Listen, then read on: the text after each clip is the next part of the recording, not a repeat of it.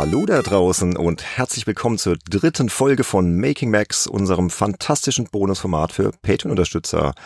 Und heute gibt's mal eine kleine Premiere direkt zum Einstieg, denn wir sprechen über ein Online-Spielemagazin. Und wir, das bin ich, der Benedikt und der André Peschke. Hi André. Hallo Benedikt, hallo in die Runde.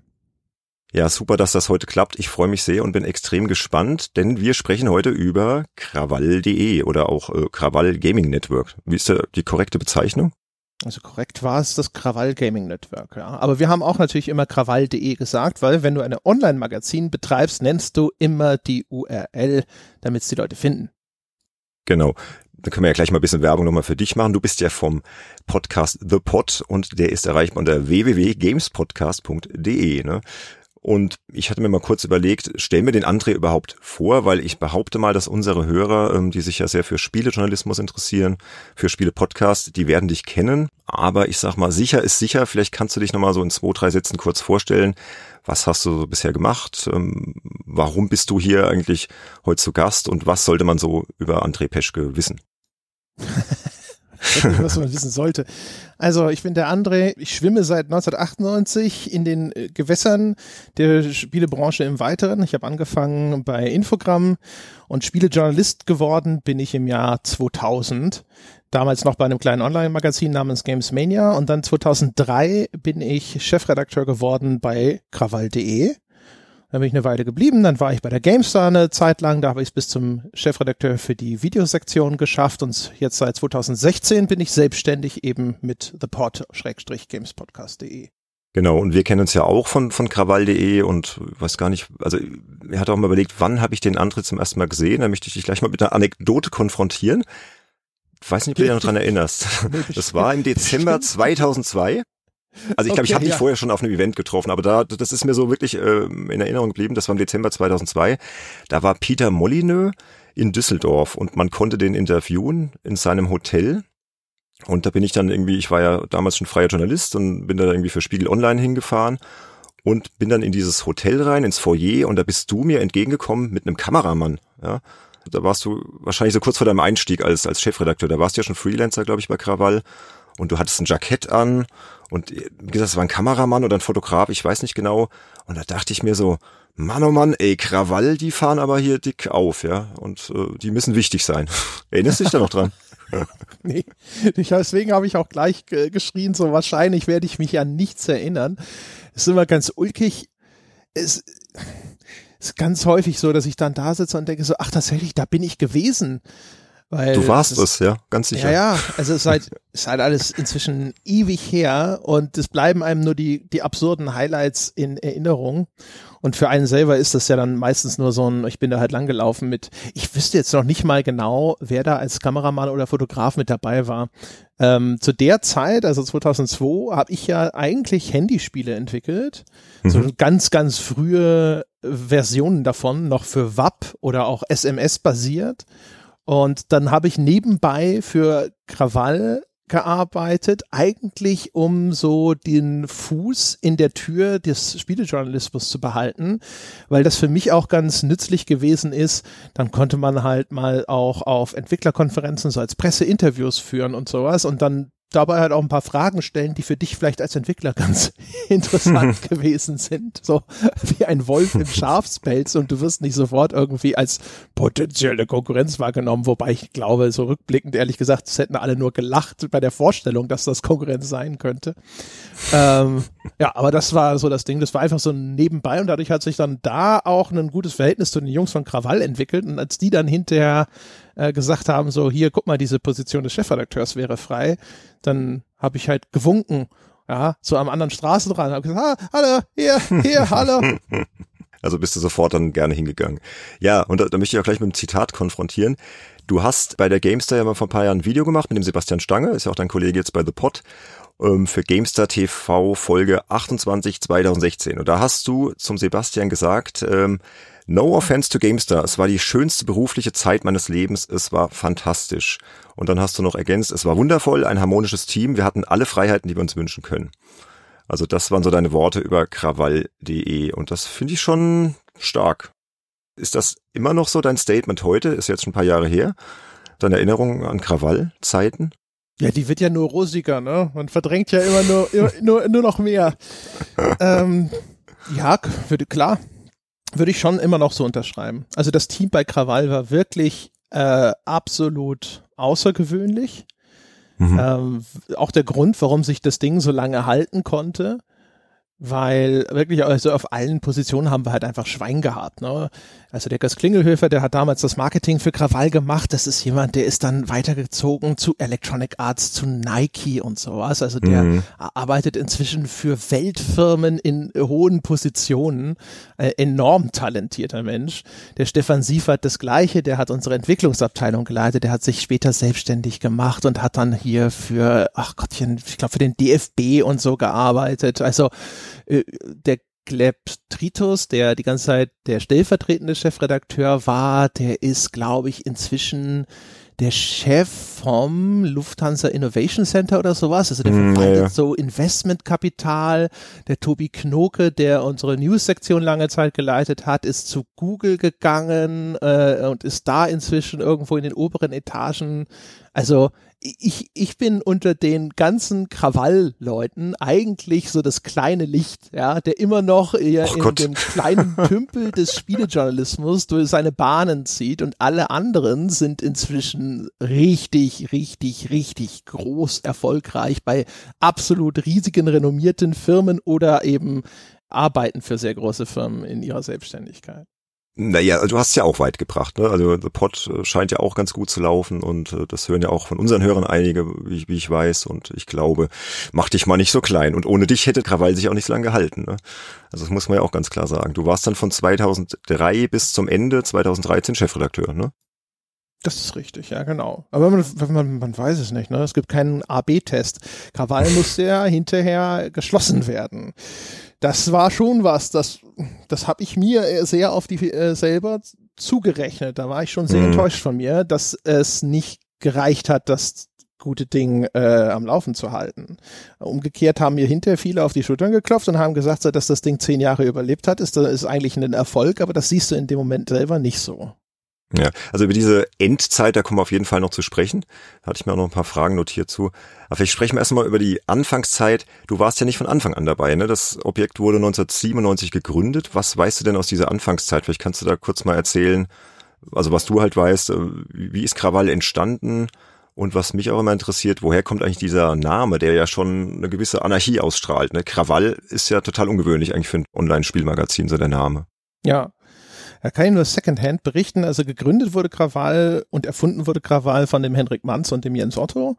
Auch, also Hendrik Manz, auch ein sehr begabter Programmierer und jetzt auch ein begnadeter Webdesigner damals. Den Hendrik, den habe ich erst später mal kennengelernt. Das ist auch so ein, so ein ganz cooler, ulkiger Typ. Da wundert man sich nicht über Krawall, weil der halt selber einer ist, der auch einen extrem angenehmen Humor und so. Ich mag den Hendrik sehr gerne, folge dem immer gerne auch, wenn er Sachen auch macht auf Facebook und so. Und ähm, äh, das Krawall hatte ja von Anfang an so einen Einschlag, dass es so ein bisschen das etwas rüpelhafte, vielleicht sogar ins satirische gehende Online-Magazin war. So von der ganzen Publikumsansprache und so hat sich selbst und auch den ganzen Kram, den wir da gemacht haben, nicht so ernst genommen. Und ähm, das vermute ich, kommt wahrscheinlich auch stark von Hendrik, so wie ich den kennengelernt habe. Und mit dem Jens Otto habe ich dann später sogar nochmal zusammengearbeitet. Der hatte sich schon selbstständig gemacht mit seiner eigenen Webdesign-Agentur, aber der hat hinterher noch ein paar Sachen für Krawall gemacht und der hat wirklich fantastische Designs gemacht. Der Mann, der war klasse.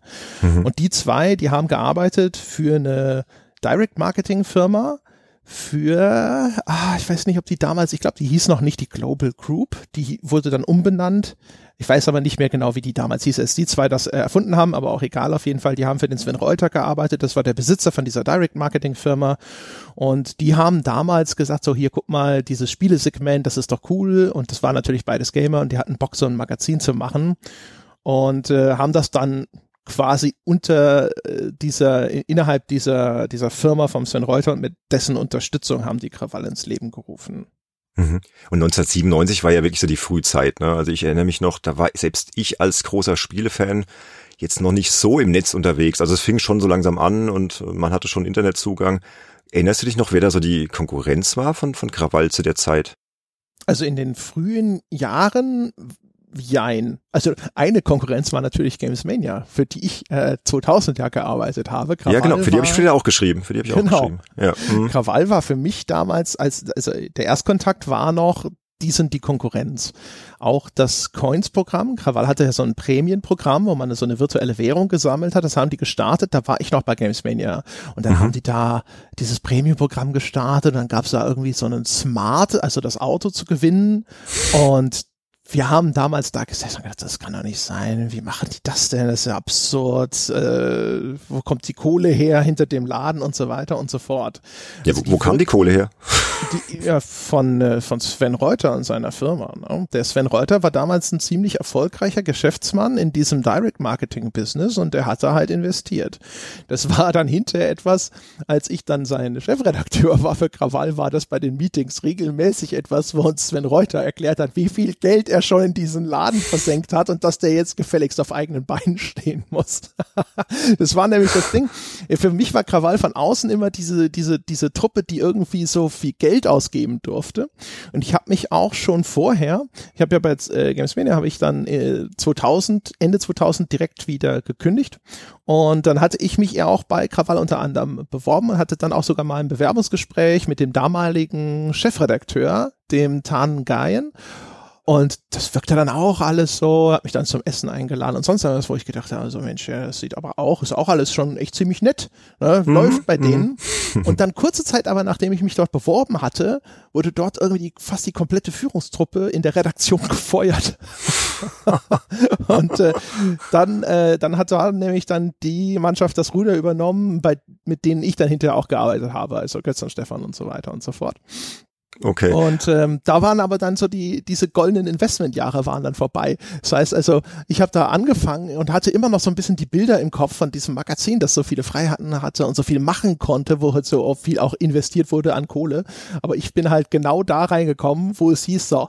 Und jetzt macht ihr bitte selber Geld.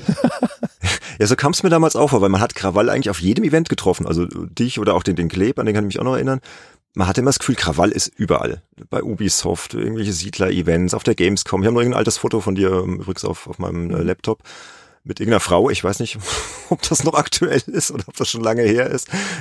Also ihr wart irgendwie so omnipräsent. Man hatte echt das Gefühl, Krawall, die wollen es wissen, ja. Aber du sagst, da war schon gar nicht mehr so viel Geld dann dafür da. Naja, also wir wollten es ja wissen, natürlich wollten wir es. Also gerade dadurch, dass es dann die Ansage war, jetzt müsst ihr bitte schwarze Zahlen schreiben. Das war mhm. natürlich dann aber auch umgekehrt natürlich ein Ansporn. Aber es war jetzt nicht mehr so, ich weiß auch, ich war ja nicht dabei in dieser frühen Phase. Ich weiß auch gar nicht, wie viel Geld da jetzt wirklich zur Verfügung stand. Tatsächlich, es war ja immer nur mein Eindruck von außen. Ich weiß nur, dass dann so, also von der ersten Minute an, als ich mich dort vorgestellt habe, also noch ein Vorstellungsgespräch hatte für diesen Posten, dass da die Ansage war, jetzt äh, soll es darum gehen, den Laden profitabel zu machen. Uh, das war sozusagen die Aufgabenstellung. Und eine von den Sachen, die ich damals gemacht habe, und das habe ich so ein bisschen auch mitgebracht noch uh, von Games Mania, war halt deswegen so omnipräsent zu sein, weil die Online-Magazine damals ja alle noch nicht für voll genommen wurden. Es war ja immer noch so eine Zeit, da gab es dann zwei unterschiedliche Events für Printmagazine und online und ja, ja, durfte vorher ran und kriegte mehr zu sehen und kriegte mehr Assets an Screenshots oder Videos oder kriegte sie früher und so weiter und so fort, weil die Printredaktion sozusagen ihren ihren Status als die führende Liga da auch so ein bisschen ausgespielt haben und gesagt haben, so, ey, wenn ich nicht eine Sonderbehandlung kriege, dann erscheine ich halt einfach gar nicht. umgekehrt waren wir als Online-Magazine häufig noch sehr klein, in Summe auch im Vergleich viel unprofessioneller und sind deswegen auch gerne mal so ein bisschen als der Nachgedanke behandelt worden. Und dadurch, ich war halt dann wirklich jahrelang auf so ziemlich wirklich jedem Event, hm. dem ich habhaft werden konnte, um Präsenz zu zeigen und da so ein bisschen die Werbetrommel zu rühren und zu sagen, so schau, wir sind da, wir machen was, es ist sinnvoll, dass man uns auch ernst nimmt und wir sind zumindest nicht so ganz die Trottel von, aus der dritten Reihe, äh, für die man uns vielleicht gehalten hat. Okay.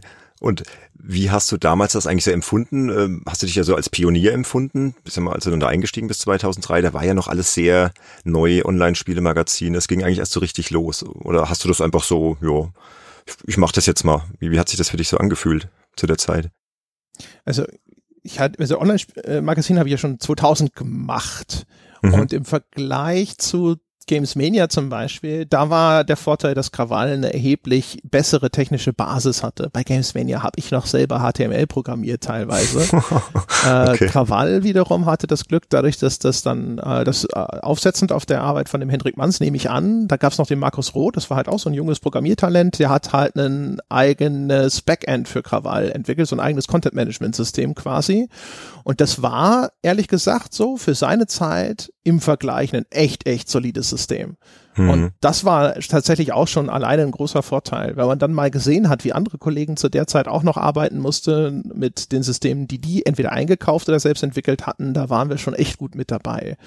Von daher, vom Gefühl her war es damals so ein Ding, ich war ja Quereinsteiger, ich habe ja keine Ausbildung im Journalismus gemacht oder ähnliches. Winke, winke.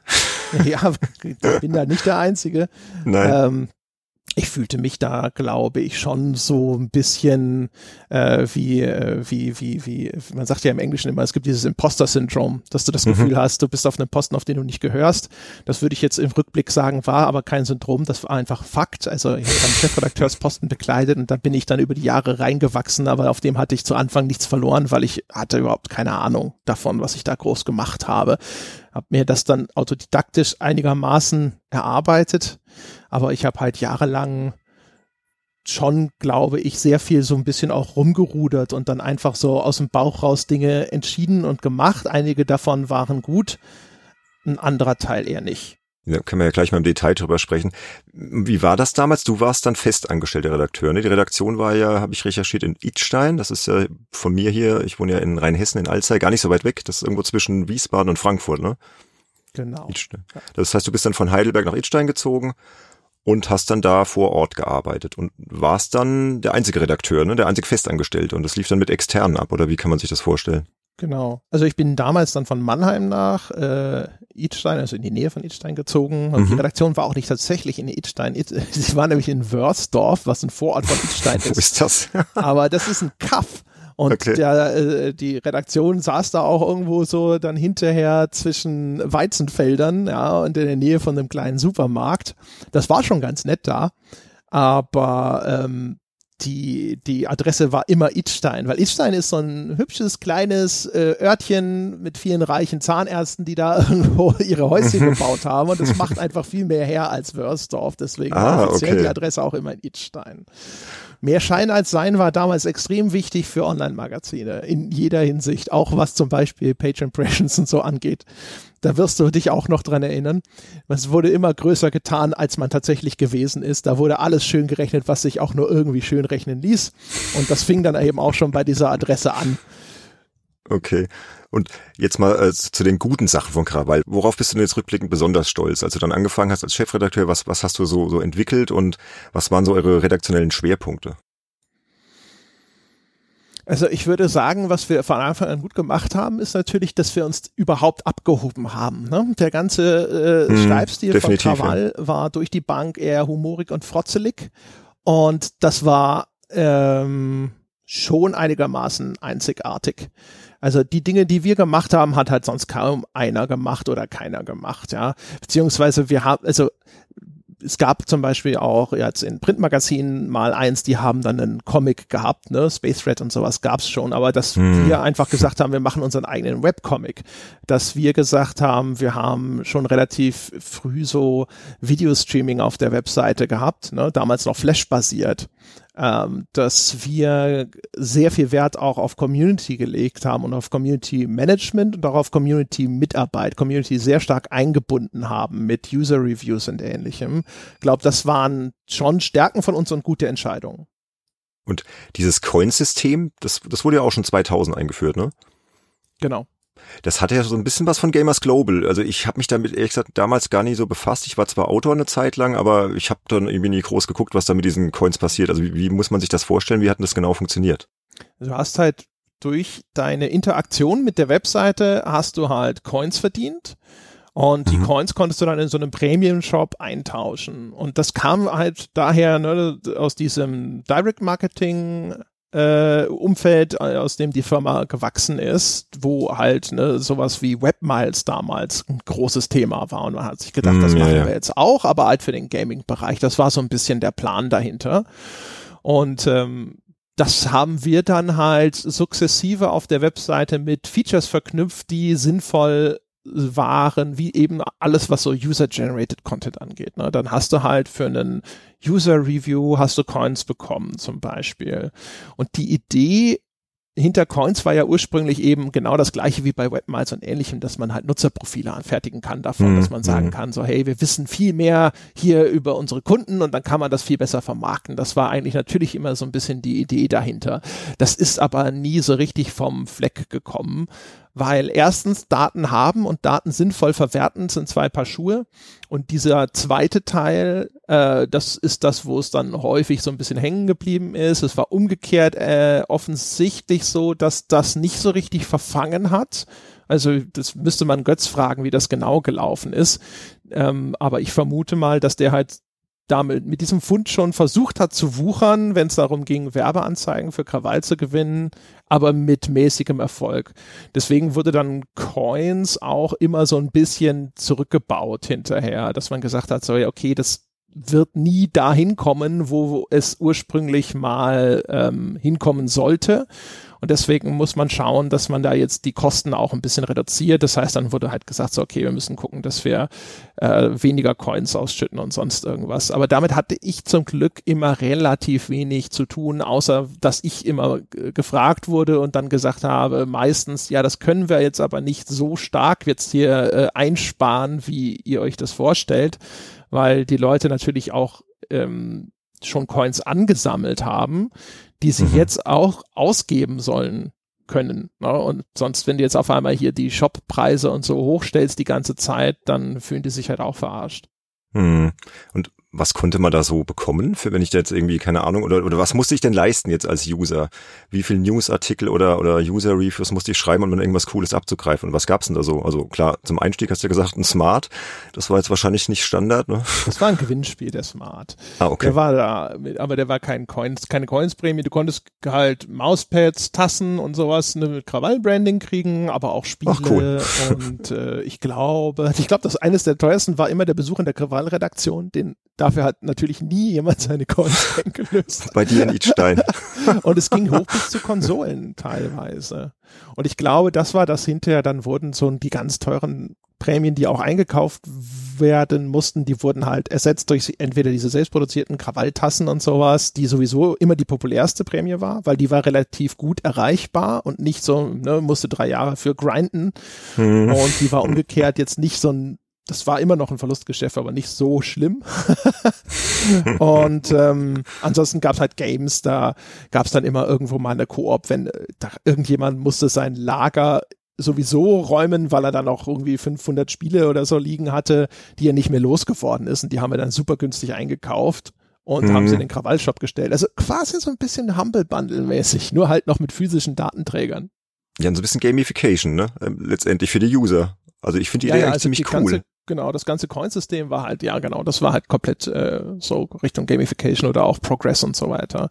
Hast ja vorhin schon gesagt, Gamers Global. Es gab ein, ein, ein großes Projekt, das sich eigentlich angefangen hatte, also das war komplett durchgeplant bei Krawall, mhm. aber es fehlte dann hinterher die Ressourcen, um das umzusetzen und das wäre Gamers Global sehr ähnlich gewesen, aber verknüpft eben mit Coins.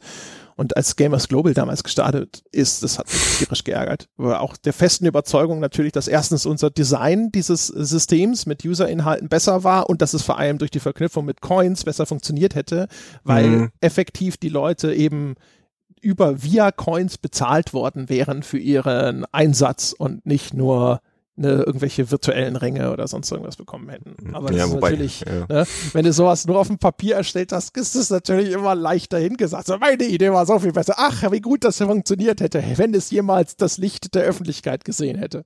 Hm, man weiß es nicht, ja. Aber Gamers Global läuft ja jetzt auch nicht so mega gut, was man da so mitbekommt, ne? Der, der Jörg Langer äh, haut ja ab und zu auch so Statements raus und so. Ich glaube, die tun sie auch ein bisschen schwer. Also ich weiß nicht, ob das ja wirklich funktioniert hätte. Aber man weiß es nicht. Ne? Keine Ahnung. No. Hm. Also wie gesagt, Gamers Global, als die gestartet sind, weiß nicht, ob du noch erinnerst, aber das war halt eine mega hässliche Webseite. Damals, ja, ja, voll, ne? voll. Und zumindest hm. in dem Punkt hätten wir sie halt platt gemacht, weil wir hatten halt echt coole Designer. Ja, auf jeden Fall. Ja, ich habe ja auch noch einen Screenshot gefunden und, und bin da gerade mal ein bisschen auf der Seite. Normalerweise machen wir das in Making Mac so, äh, da wir dann meistens über Printmagazine sprechen, dass man gemeinsam durch ein PDF äh, durchscrollt und sich da speziell Artikel rauspickt, ist ja ein bisschen schwer jetzt bei Krawall, weil es gibt ja nichts mehr online, ne? ist ja alles weg. Das ist ja alles ja. verschwunden. Ja, das ist alles im, in das große Internet-Nirvana eingegangen. Das ist schade. Echt. Aber hast du noch irgendwie so ein privates Archiv, wo du die ganzen Artikel, die du zumindest geschrieben hast, noch irgendwo verwahrt hast? Oder wo ist das jetzt alles? Theoretisch liegt das noch auf irgendwelchen alten Laptops äh, aus der Zeit, die noch irgendwo bei mir irgendwo gelagert sind. Aber äh, also, also nicht, nicht in einer Form, wo ich sagen könnte, so ja, klar, habe ich alles und so. Und meistens ist das auch besser so, äh, wenn ich Artikel von mir anschaue, die nur fünf Jahre alt sind, kriege ich meistens schon irgendwo direkt äh, oh ja, Stress. Das kenne ich.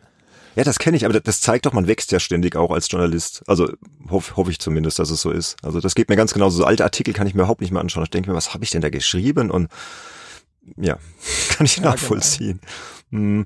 Und nochmal ganz kurz zu dem Coins-System. Hat euch das denn irgendwie in der Industrie so ein, ja, so ein Argument verschafft, dass die dann gesagt haben, oh, das ist cool, ihr habt so viele User, jetzt gibt's mehr Anzeigen, wir buchen bei euch? Oder hat das nicht so funktioniert. Ich, ich, mein Gefühl war, es hat nicht so gut funktioniert, ehrlich gesagt. Wir hatten da nämlich auch mal was, wir hatten mal so ein Auswertungstool, das sollte dann auch wirklich einfach so richtig, äh, wie, soll, wie soll ich sagen, dass man auch sagen kann, so richtige Industrieinformationen, dass, du, mhm. dass man sagt, so wir machen so eine Art Studie und die, sonst irgendwas, das lief unter K-Focus und das ist auch nur als PowerPoint jemals entstanden, weil dann ist da auch Götz auf Tour gegangen, um auszuloten, wie viel Interesse ist denn da? Wie viele Leute würden denn zum Beispiel, hm, sagen wir mal, so eine Art Monatsabo abschließen und ein paar tausend Euro pro Monat bezahlen, damit sie halt äh, Informationen bekommen, wie, keine Ahnung, wie ist denn das Interesse verteilt zwischen Rollenspielen, Shootern und so weiter, mhm. wie viel Prozent besitzen diese Art von Hardware und solche Geschichten.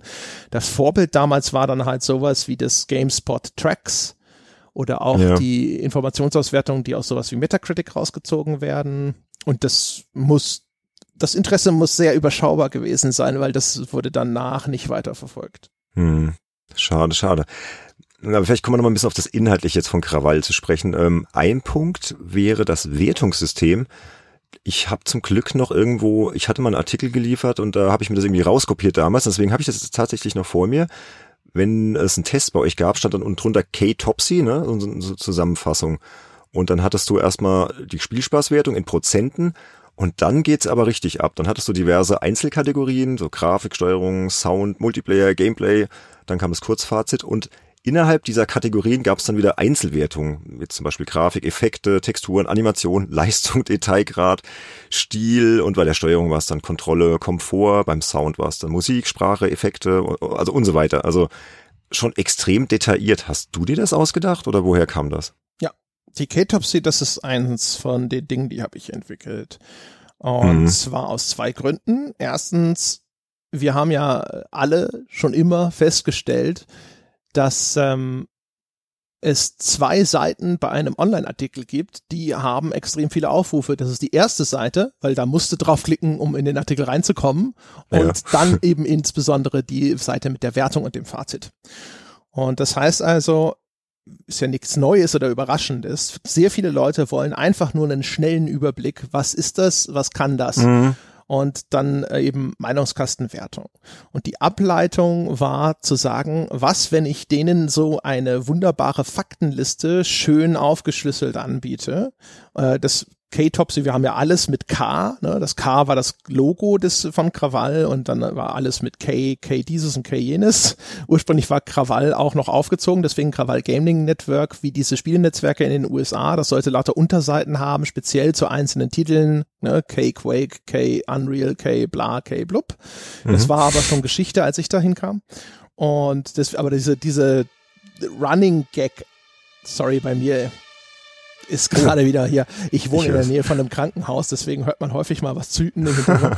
ähm, auf jeden Fall, ähm, das äh, alles mit K irgendwo vorneweg zu machen, das war so der, der Branding Running Gag bei uns und deswegen war es die K-Topsy angelehnt an eine Autopsie, ne, eine Autopsie, also da wird etwas seziert sozusagen und so richtig auseinandergenommen. Das war die Idee bei der Namensgebung und dann halt das alles so aufzuschlüsseln und das hatte diesen Vorteil. Es hatte aber auch noch einen anderen Beweggrund und einen zweiten Vorteil nämlich Krawall wie äh, alle kleineren Redaktionen hat super viel zusammengearbeitet mit freien Autoren. Und es ist extrem schwierig, gerade wenn du einen großen Stab an freien Autoren hast, auch vielleicht eine äh, gewisse Fluktuation bei den Frauen, äh, freien Autoren hast, dort eine gewisse Stringenz in die Beurteilung von Spielen reinzubringen. Mhm. Und die K-Topsy war auch eine Maßnahme, von der ich mir erhofft habe, und das hat tatsächlich auch ganz gut funktioniert, dass sich dadurch eine gewisse Stringenz in der Beurteilung von Spielen schaffen kann. Weil diese ganzen Subkategorien schubsen dich automatisch dahin, dass du dir über einen, einen Teilaspekt von Spielen Gedanken machen musst. Und es gibt auch eine Aussage anhand der Kategorien, die dort vorkommen, worauf wir denn bitte schön achten, wenn wir ein Spiel beurteilen. Hm. Weil ich hatte es viel zu häufig dann, dass mir irgendeine Beurteilung zurückgeschickt wurde und ich habe das gelesen und gedacht, so, das geht mir viel zu wenig auf relevante Aspekte ein. Ich verstehe auch nicht, wie diese Wertungs, also diese Wertungszahl am Schluss überhaupt zustande kommt. Und das kostet dann halt extrem viel Zeit, wenn du immer wieder das zurückspielen musst und sagst so, nee, sorry, aber ich brauche mehr Begründung und mehr Erklärung.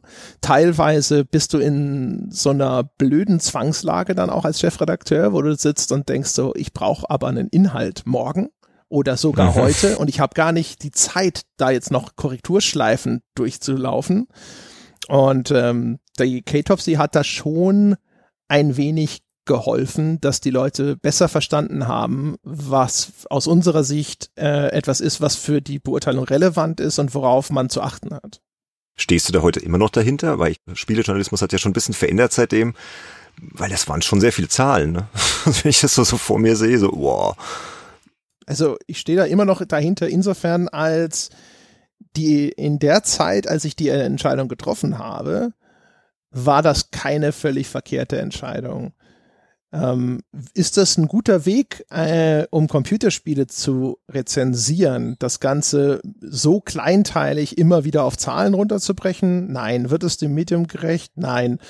War das aber in der Zeit eine Entscheidung, die, sage ich mal, im Geiste der Zeit, im Trend lag? Hm, ja, klar. Mhm. Und äh, hat es seinen, seine Funktion erfüllt, so dass zum Beispiel dann auch ähm, nochmal eine zusätzliche Übersichtsseite geschaffen wurde, die Seitenaufrufe produziert hat und damit zum Beispiel auch der einzelne Testbericht unterm Strich äh, ein bisschen mehr äh, Ertrag gebracht hat. Ja, das schon aber auch nicht, aber umgekehrt natürlich nicht in der ge gehofften Höhe. Ich habe gehofft, dass die K-Topsy-Übersichtsseite hinterher genauso viele Aufrufe hat wie vorher eine Meinungskastenseite. Das war wiederum nicht der Fall. Hm, okay. Und ich finde, es stand ja so ein bisschen im Gegensatz zu eurem sonstigen Anspruch. Ihr habt ja schon wirklich ein bisschen anderen Spielejournalismus gemacht. Ne? Ging ja schon so ein bisschen Richtung, weiß nicht, Indie-Journalismus würde ich es jetzt nicht nennen. Also ein bisschen rumpeliger halt, ne, von der Art. Wir sind direkter und ja. Ja, nach hinten raus. Ne? Das ist so, also in den Jahren, wo man merkt, dass ich dann als Chefredakteur endlich auch ein bisschen eine Linie gefunden habe und auch nicht mehr versuche, nur äh, erstmal überhaupt aufzuholen, was ich mhm. alles noch nicht gelernt hatte, was man aber wissen sollte, wenn man diesen Posten hat. Ja. Da wurde es dann interessanter, weil dann haben wir halt viel mehr angefangen, eben zu sagen, was ist denn mit Reportagen, was gibt's denn an Themen, die man besprechen könnte? Äh, dann fängt auch irgendwann der Zeitpunkt an, wo ich anfange, selber mal zu hinterfragen, was ich vorher nicht hinterfragt habe ähm, nämlich, was ist denn wirklich unsere Rolle in der Spieleindustrie? Wie hm. können wir denn überhaupt vernünftig unabhängige Arbeit garantieren? Diese ganzen Presseevents und sonstigen Einladungen und das alles, was wir so mitmachen, ist das denn überhaupt sinnvoll? Äh, wird das einem journalistischen Standard gerecht und so weiter und so fort? Und das ist dann so in den späteren Jahren von Krawall, merkt man dann hoffentlich, ich, meiner Meinung nach ist das so gewesen. Doch, dass doch, da, auf jeden Fall. Ähm, mhm. Dass die Inhalte werden erwachsener, ähm, die Inhalte werden kritischer und vor allem äh, das Ganze hat halt auch so ein gewisses Selbstbewusstsein. Ne? Also ich habe, mhm. würde ich sagen, wie gesagt, so wahrscheinlich die ersten drei bis fünf Jahre oder sowas gebraucht. Und in der Zeit habe ich halt einfach gemacht, was alle machen und versucht, dem dann meinen eigenen Stempel aufzudrücken oder den Krawallstempel aufzudrücken. Und der, die zweite Hälfte, das ist dann das, wo wir mehr angefangen haben zu überlegen, was machen wir denn jetzt mal wirklich kategorisch anders? Ne? Und äh, zum Beispiel auch, als ich angefangen habe, war es immer so, ja, wenn du eine Preview geschrieben hast, dann dann musst du ja eigentlich ein bisschen positiv sein, weil du weißt ja noch nicht, da kann sich noch so viel ändern. Mhm. Das kann ja alles noch gut werden. Und du brauchst diese Erfahrungswerte und du brauchst einfach die Jahre in der Branche, um dann irgendwann dich hinzusetzen und zu sagen, nee, ich habe oft genug Spiele gesehen, die ja. in diesem Stadium sind und wenn das jetzt so aussieht, wird das nicht mehr bis zum Release gut. Also entweder euer Release-Datum ist Quatsch oder das wird nicht mehr gut. Wenn das ja, wirklich ja, da rauskommt, ist die Zeit zu knapp. Und das sind alles Sachen, das kannst du halt dann machen, wenn du quasi das Wissen dafür hast und die Erfahrung dafür hast. Und das kam halt alles erst später. Also so waren die ersten Jahre so ein bisschen Learning by Doing, bis du sagtest, okay, jetzt habe ich da so meinen Stand gefunden, jetzt, jetzt traue ich mich auch mehr, auch, auch inhaltlich, ne?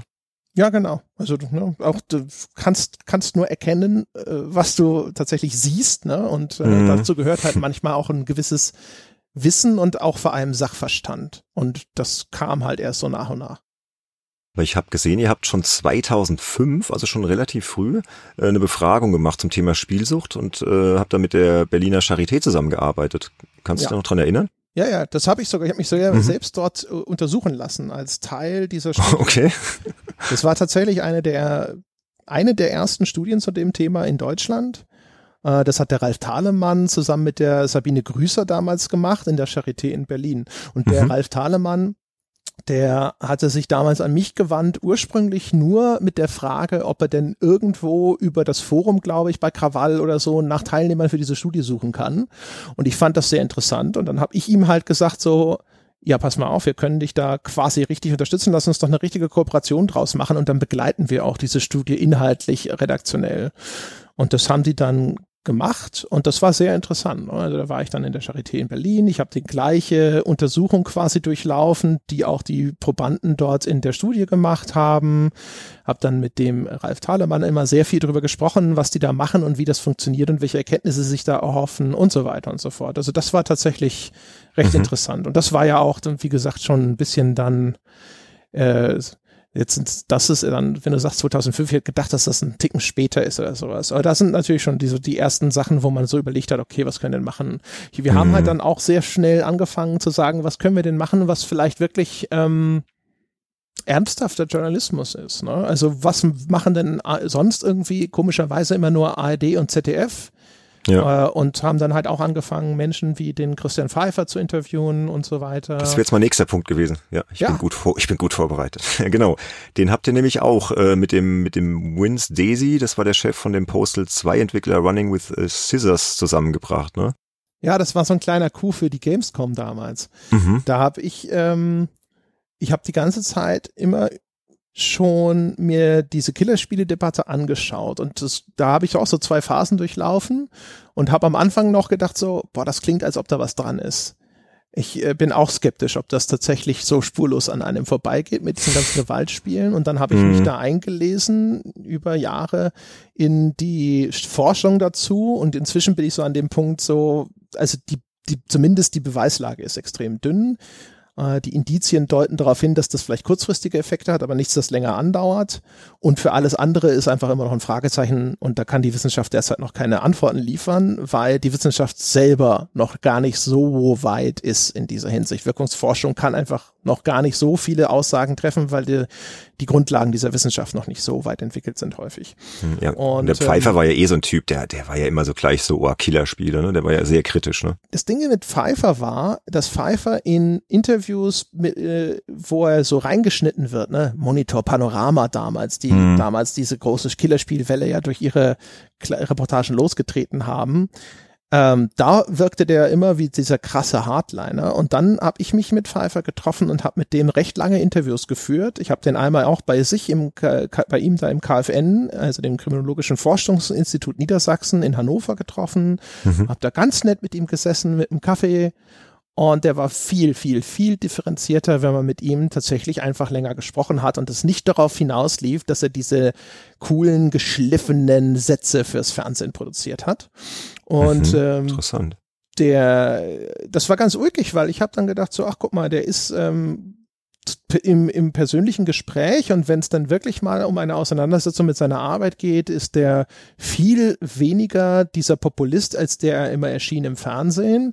Und umgekehrt ähm, schien der Pfeifer auch das sehr zu schätzen, diese Auseinandersetzung, äh, die da stattgefunden hat. Und dann hatte ich die Idee zu sagen, was ist denn, wenn er einfach mal diskutiert mit einem dieser Killerspiele-Hersteller? Und der, mhm. eine der eines, eines der Poster Childs, ja, eines der Vorzeigekillerspiele war nun mal Postal 2 zu der Zeit. Und dann hatte ich äh, Kontakt zu dem Vince Stacy, und der Vince Desi, der war sowieso ideales Krawallmaterial, weil der war selber so ein New Yorker Rüpel, aber auch eben nicht blöd. Das äh, wusste ich so aus den Interviews, die ich mit dem gemacht habe. Und da dachte ich mir, das ist eine super interessante Konstellation. Da treffen wirklich zwei Welten aufeinander. Also der, der Daisy, der halt echt so, so, so flapsig und auch so, so ungebärdig ist und der auch innerhalb der Spieleindustrie ziemlich isoliert war, ne? so ein, so ein Bad Boy-Image hatte. Und umgekehrt der distinguierte Rhetoriker Christian Pfeiffer. Und das haben wir dann auf der Gamescom tatsächlich hinbekommen, weil beide Parteien halt mir vertraut haben und gesagt haben, ja, ich glaube schon, dass das Hand und Fuß hat, wenn du das machst. Das war schon echt ziemlich cool, ehrlich gesagt. Da habe ich mich sehr gut gefühlt. Und das war aber echt dann auch ein ziemlicher Akt, weil ich dann ständig irgendwo auf beiden Seiten musste ich dann gucken. Der Vince Stacy, der war auf Pressetour und dann äh, der hatte dann so, glaube ich, also als Bedingung hatte er gesagt, so ja, okay, er muss halt gucken, aber vielleicht könnte, er macht das kostenlos und nimmt sich die Zeit, aber wäre nett, wenn ich da für ihm irgendwie nochmal wenigstens bei drei Kollegen hier in Deutschland mal fragen könnte, ob die mhm. einen Termin mit ihm wollen. Aber ich gesagt, so ja gut, das kann ich schon machen. Äh, habe dann halt einfach mal eine E-Mail für den geschrieben und dann hatte der Christian Pfeiffer Leute bei sich im äh, Forschungsinstitut beauftragt, den DC zu recherchieren, um ihn vorzubereiten für diese Diskussion und rief mich dann zwischendrin entsetzt an, weil der DC zwischendrin irgendwelche Sachen gesagt hat, ähm, die hatten so einen Newsletter damals, Running with Scissors, den haben sie, glaube ich, bis heute noch. Und da haben die halt auch immer sehr, also taktlose Witzchen gemacht. Und dann äh, eines davon war auch was über Gastarbeiter. Und dann rief mich Christian Pfeiffer an und meinte zu mir, wissen Sie eigentlich, dass der Mann ein Rassist ist? Und ich so, was? Äh, nein, weiß ich nicht. Und, und las mir dann brühwarm vor, was die da in diese Newsletter reingeschrieben haben. Und äh, dann habe ich halt, ich habe dem halt auch gesagt, so, okay, ich glaube, die kokettieren mit dem Image von Leuten, denen nichts heilig ist. Und ich würde daraus jetzt nicht direkt ableiten wollen, dass er tatsächlich Rassist ist. Hm. Ich glaube nur, dass er jemand ist, der sich nicht, der, der nicht sich nicht schämt, der schamlos genug ist, mit solchen Motiven zu spielen, egal was tatsächlich dahinter steht. Man muss dazu sagen, ich habe dann so im Nachgang äh, schon auch das Gefühl, also Vince Stacy hat schon einfach auch ein paar sehr reaktionäre Ansichten. Also der ist schon auch ein Charakter, der, da, ne, das ist schon mm. nicht nicht ganz einfach sozusagen.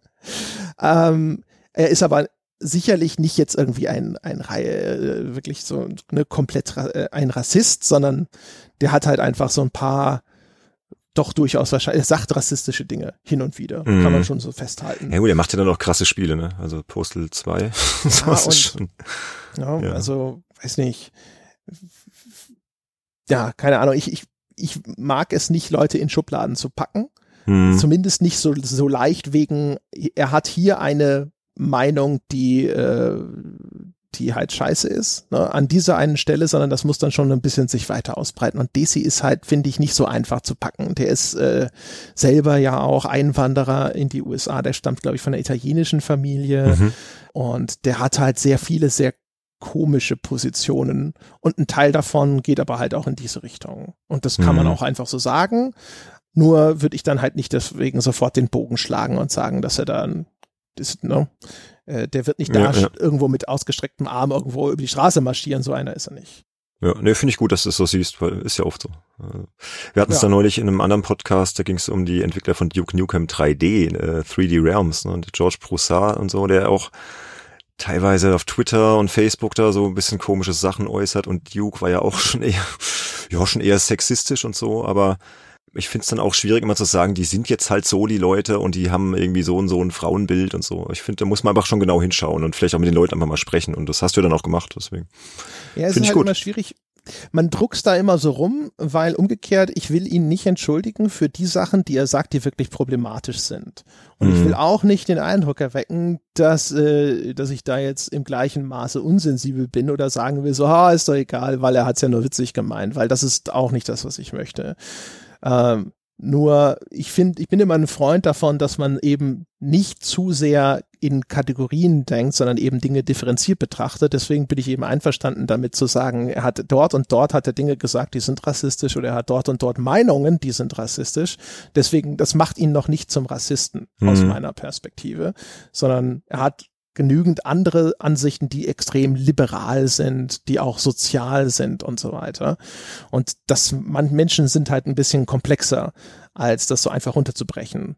In Summe Ja, ja. zumindest. Ne? Ich will damit nicht bestreiten, dass es auch durchaus reinrassige Rassisten da draußen gibt. Ich würde nur Vince Stacey nicht automatisch in diese Kiste stecken wollen. Obwohl er durchaus wirklich, der hat echt einige Positionen, wo ich auch dann im Nachgang, das war mir zu dem Zeitpunkt, da kannte ich das jetzt noch nicht umfassend, da habe ich auch dann im Nachgang schon ab und zu gedacht, so, ja, okay.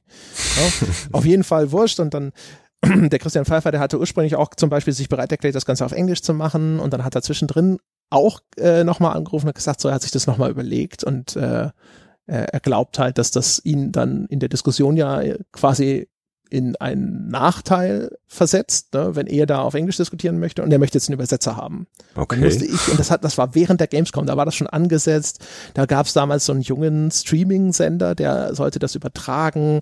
Ähm, der Andreas Gabe vom damals ZDF schon, glaube ich, war da, um das anzuschauen, drüber zu berichten und so weiter.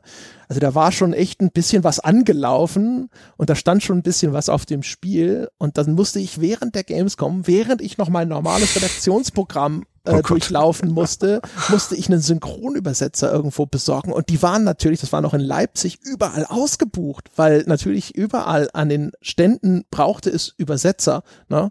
Da die ganzen japanischen Firmen brauchten Übersetzer, viele von den englischen Firmen für ihre Geschäftsverhandlungen hatten Übersetzer gebucht.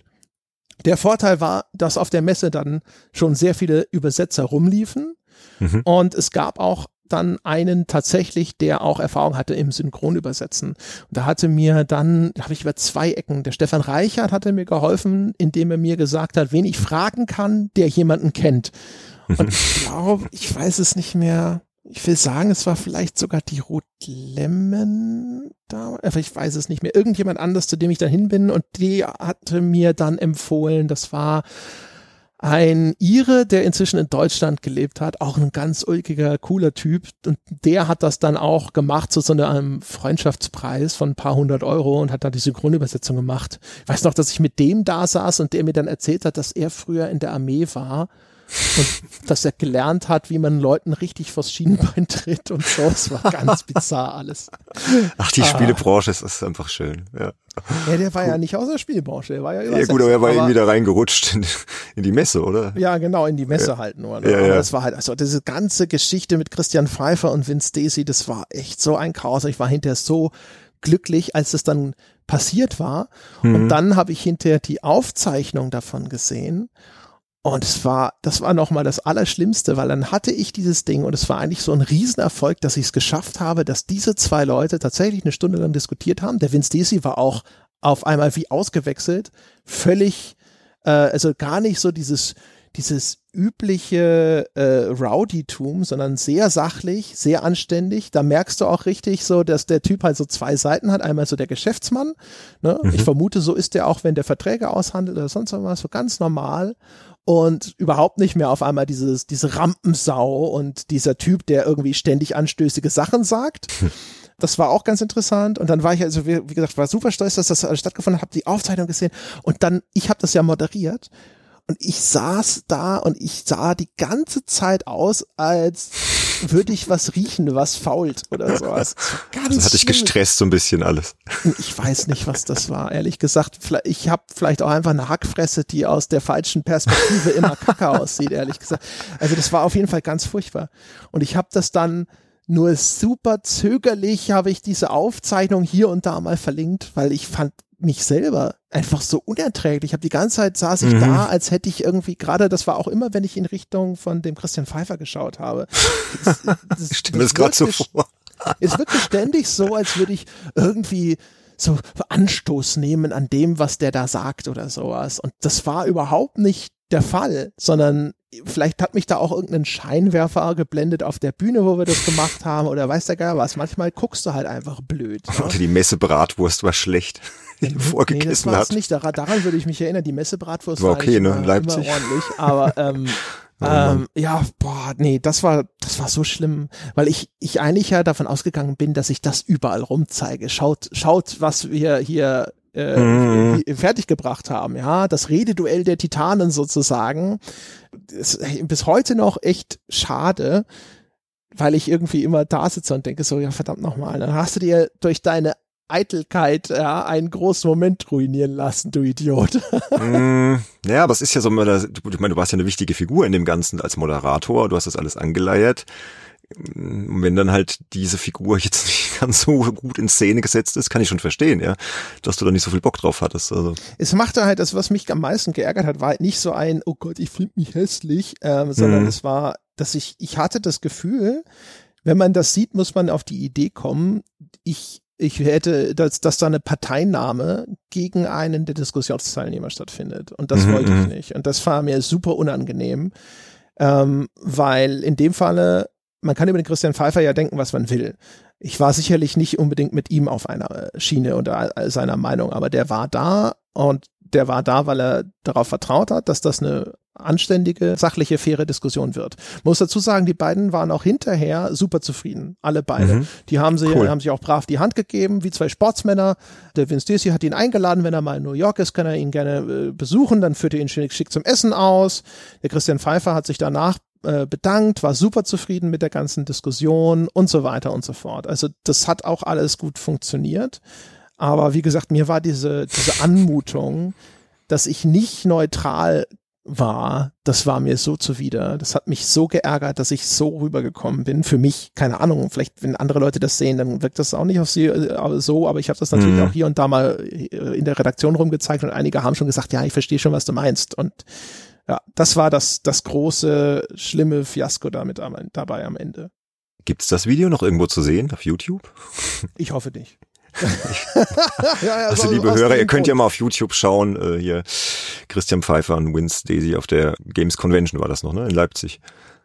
Ich werde jetzt nicht suchen aktiv und verlinken, einfach aus Respekt vor dir, André. Aber wer Interesse hat, hm, kann man jetzt ja keinen verbieten. Internet, also das ist mhm. ja so ein Ding, also wenn das einer findet oder irgendwo verlinkt, ja mein Gott, na, so ist es äh, gewesen, genau, damit ja. muss ich leben. Ich, würde glauben, dass es schwer zu finden ist, weil die Firma, die das damals aufgenommen hat, die diese Ausstrahlung gemacht hat, die gab es dann schon relativ kurze Zeit danach nicht mehr. Aber wer weiß, ne? das Zeug hat ja immer die Angewohnheit, dann doch noch irgendwie zu überleben. Ich habe das bestimmt sogar auch noch irgendwo auf irgendeiner Festplatte rumfliegen oder so. Heb das mal auf, wer weiß, wofür es noch gut ist. Ja, wie gesagt, also für mich, das ist halt doppelt tragisch, ne? weil das eigentlich was war, wo ich sehr stolz drauf war und dann habe ich es trotzdem so ein bisschen halb im Giftschrank verschwinden lassen, weil mhm.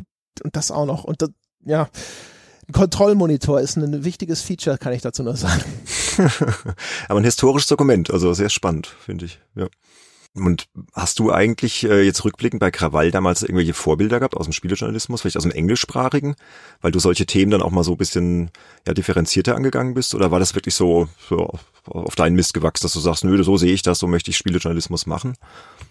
Kann man da irgendwas zu sagen? Meine Vorbilder waren weniger Einzelpersonen als eher Medien. Äh, und eine, ein Vorbild damals war bestimmt zum Beispiel der Spiegel. Also mhm. der Printspiegel damals. Das war etwas, wo ich bestimmt immer wieder drauf geschaut habe und mich gefragt habe, wie kommen wir mehr dahin? dass das äh, so handfest ist oder aber auch, was machen die denn eigentlich, was deren Artikel lesenswert macht. Und der Spiegel hatte damals, ich vermute, das machen sie auch heute noch, ich habe den Printspiegel jetzt eher sehr unregelmäßig in ganz kleinen Abständen mal gelesen in den letzten Jahren, aber die hatten immer so einen Spin, dass sie versucht haben, Erzählungen mit ähm, Protagonisten, also mit Menschen zu erden und mhm. gesagt, ne, so die Geschichte über, keine Ahnung, wie wurde denn diese wichtige Gesetzesvorlage in letzter Minute noch gekippt? Aber das ist eine Erzählung, die begleitet dann den Abgeordneten und beschreibt dann auch, wie der emotional dafür kämpft, dass das irgendwie noch verhindert werden kann und solche Geschichten. Und das waren Sachen, da habe ich mich sehr dran orientiert, dass ich gedacht habe, wie können wir das denn auch machen? Es ist eine gute Idee zu sagen, ähm, interessant sind Erzählungen über Menschen, und Erzählungen, die auch emotionale Perspektiven nicht ausblenden. Und wie machen wir das denn bei uns? Ne? Wie können wir hier auch vielleicht einfach mal Menschen in den Mittelpunkt von Geschichten rücken? Da hatte ich eine Reihe von Porträts von Menschen in der deutschen Spielebranche angefangen, mhm. die wirklich dann auch sehr intim waren. Hatte den Leuten vorher auch immer gesagt, da wird es Fragen geben, die du normalerweise nicht gestellt bekommst. Ne? Ähm, also zum Beispiel, ne, bist du verheiratet? Wie ist denn dein Familienleben so? Leidet deine Familie unter deinem Beruf als Entwickler? Was für sagt dir deine Frau, wenn du wieder 16 Stunden auf der Arbeit gewesen bist? Solche Geschichten. Nichts Nettes. Ähm, Spoiler. Und, um, ja, das, das war damals noch vergleichsweise äh, ungewöhnlich. Das gab es damals eigentlich noch sehr, sehr wenig. Da war Stimmt, immer ja. der, der Fokus äh, oder die Linse des Spielejournalismus war das Spiel und die Features und so. Und das war, das war, glaube ich, schon was. Und ansonsten, also am ehesten hätte ich jetzt äh, Christian Schmidt und Gunnar Lott noch gesagt. Mhm. Also die, die Kollegen von Stay Forever. Ja, ja genau. Die also heute zu Recht äh, meiner Meinung nach so erfolgreich sind, einfach weil die halt wirklich was, was eigenes geschaffen haben und ja. Ja, und der Christian zum Beispiel, der hat damals schon Artikel geschrieben, die gingen in die gleiche Richtung. Und mhm. den, wir haben uns dann Jahre später zum ersten Mal wirklich auch persönlich getroffen und äh, kamen da, glaube ich, auch zufällig drauf zu sprechen und waren da auch sofort auf einer Wellenlänge. Äh, da, so mit was wir denn glauben, wo noch Defizite sind beim Spielejournalismus und in welche Richtung man immer gehen wollte, wenn man selber Reportagen äh, angefangen hat und solche Geschichten. Und da hatte ich schon das Gefühl, dass wir da äh, schon sehr viele, sehr ähnliche Ideen hatten. Und mhm. von daher ist es auch nicht verwunderlich, dass ich damals seine Beiträge schon auch immer besonders gut fand. Und bei dem Gunnar war es zum Beispiel so, der hatte eh immer einen besonderen Platz in meinem Herzen, weil ich irgendwann mal, da war, das wird vielleicht sogar noch bei Gamesmania gewesen sein, da irgendwann gab es einen, äh, einen Wechsel an der Führungsspitze bei GameStar GamePro damals. Und dann war aber nicht Gun ich hatte erwartet, dass der Gunnar Lott dann in die Chefredaktion rückt und ich glaube, dann haben sie den Florian Stangl damals von extern hinzugeholt.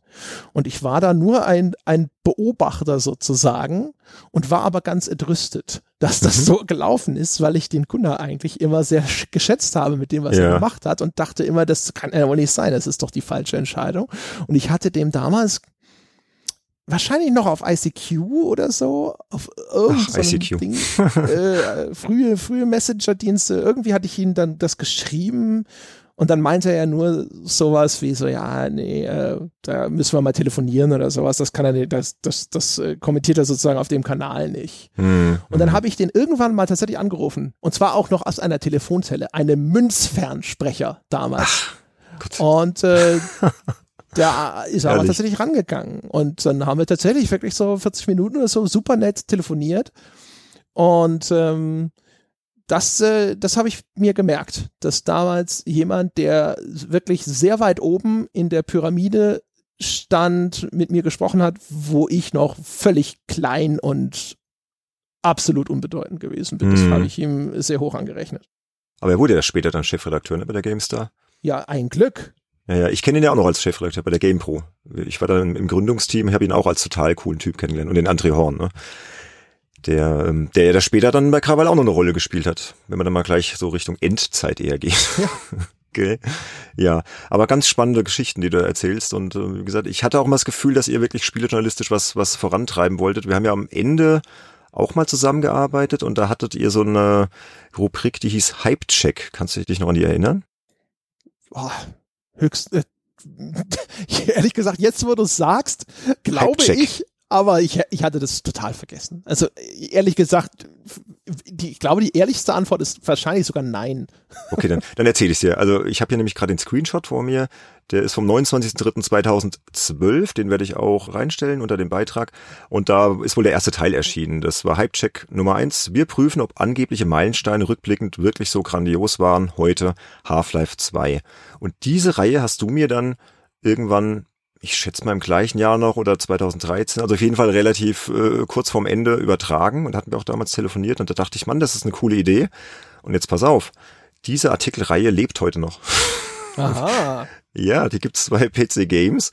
Da heißt sie ein bisschen anders, da heißt sie mein erstes Mal und im Prinzip ist der Ansatz aber ähnlich. Da schaue ich mir jeden Monat ein Spiel an, das ich damals verpasst habe, halt irgendeinen großen Klassiker und berichte halt, wie sich der spielt, wenn man ihn heute zum allerersten Mal sieht. Das hat ja die GameStyle auch sogar als Format, ne? So Gothic zum ersten Mal gespielt und so. Ja, ich will jetzt nicht den Kollegen unterstellen, dass sie die Idee von mir geklaut haben. Ja, aber haben sie ja von mir geklaut, ne? Also jetzt haben letztendlich haben sie alle von dir, ja, genau, letztendlich haben sie alle von dir geklaut.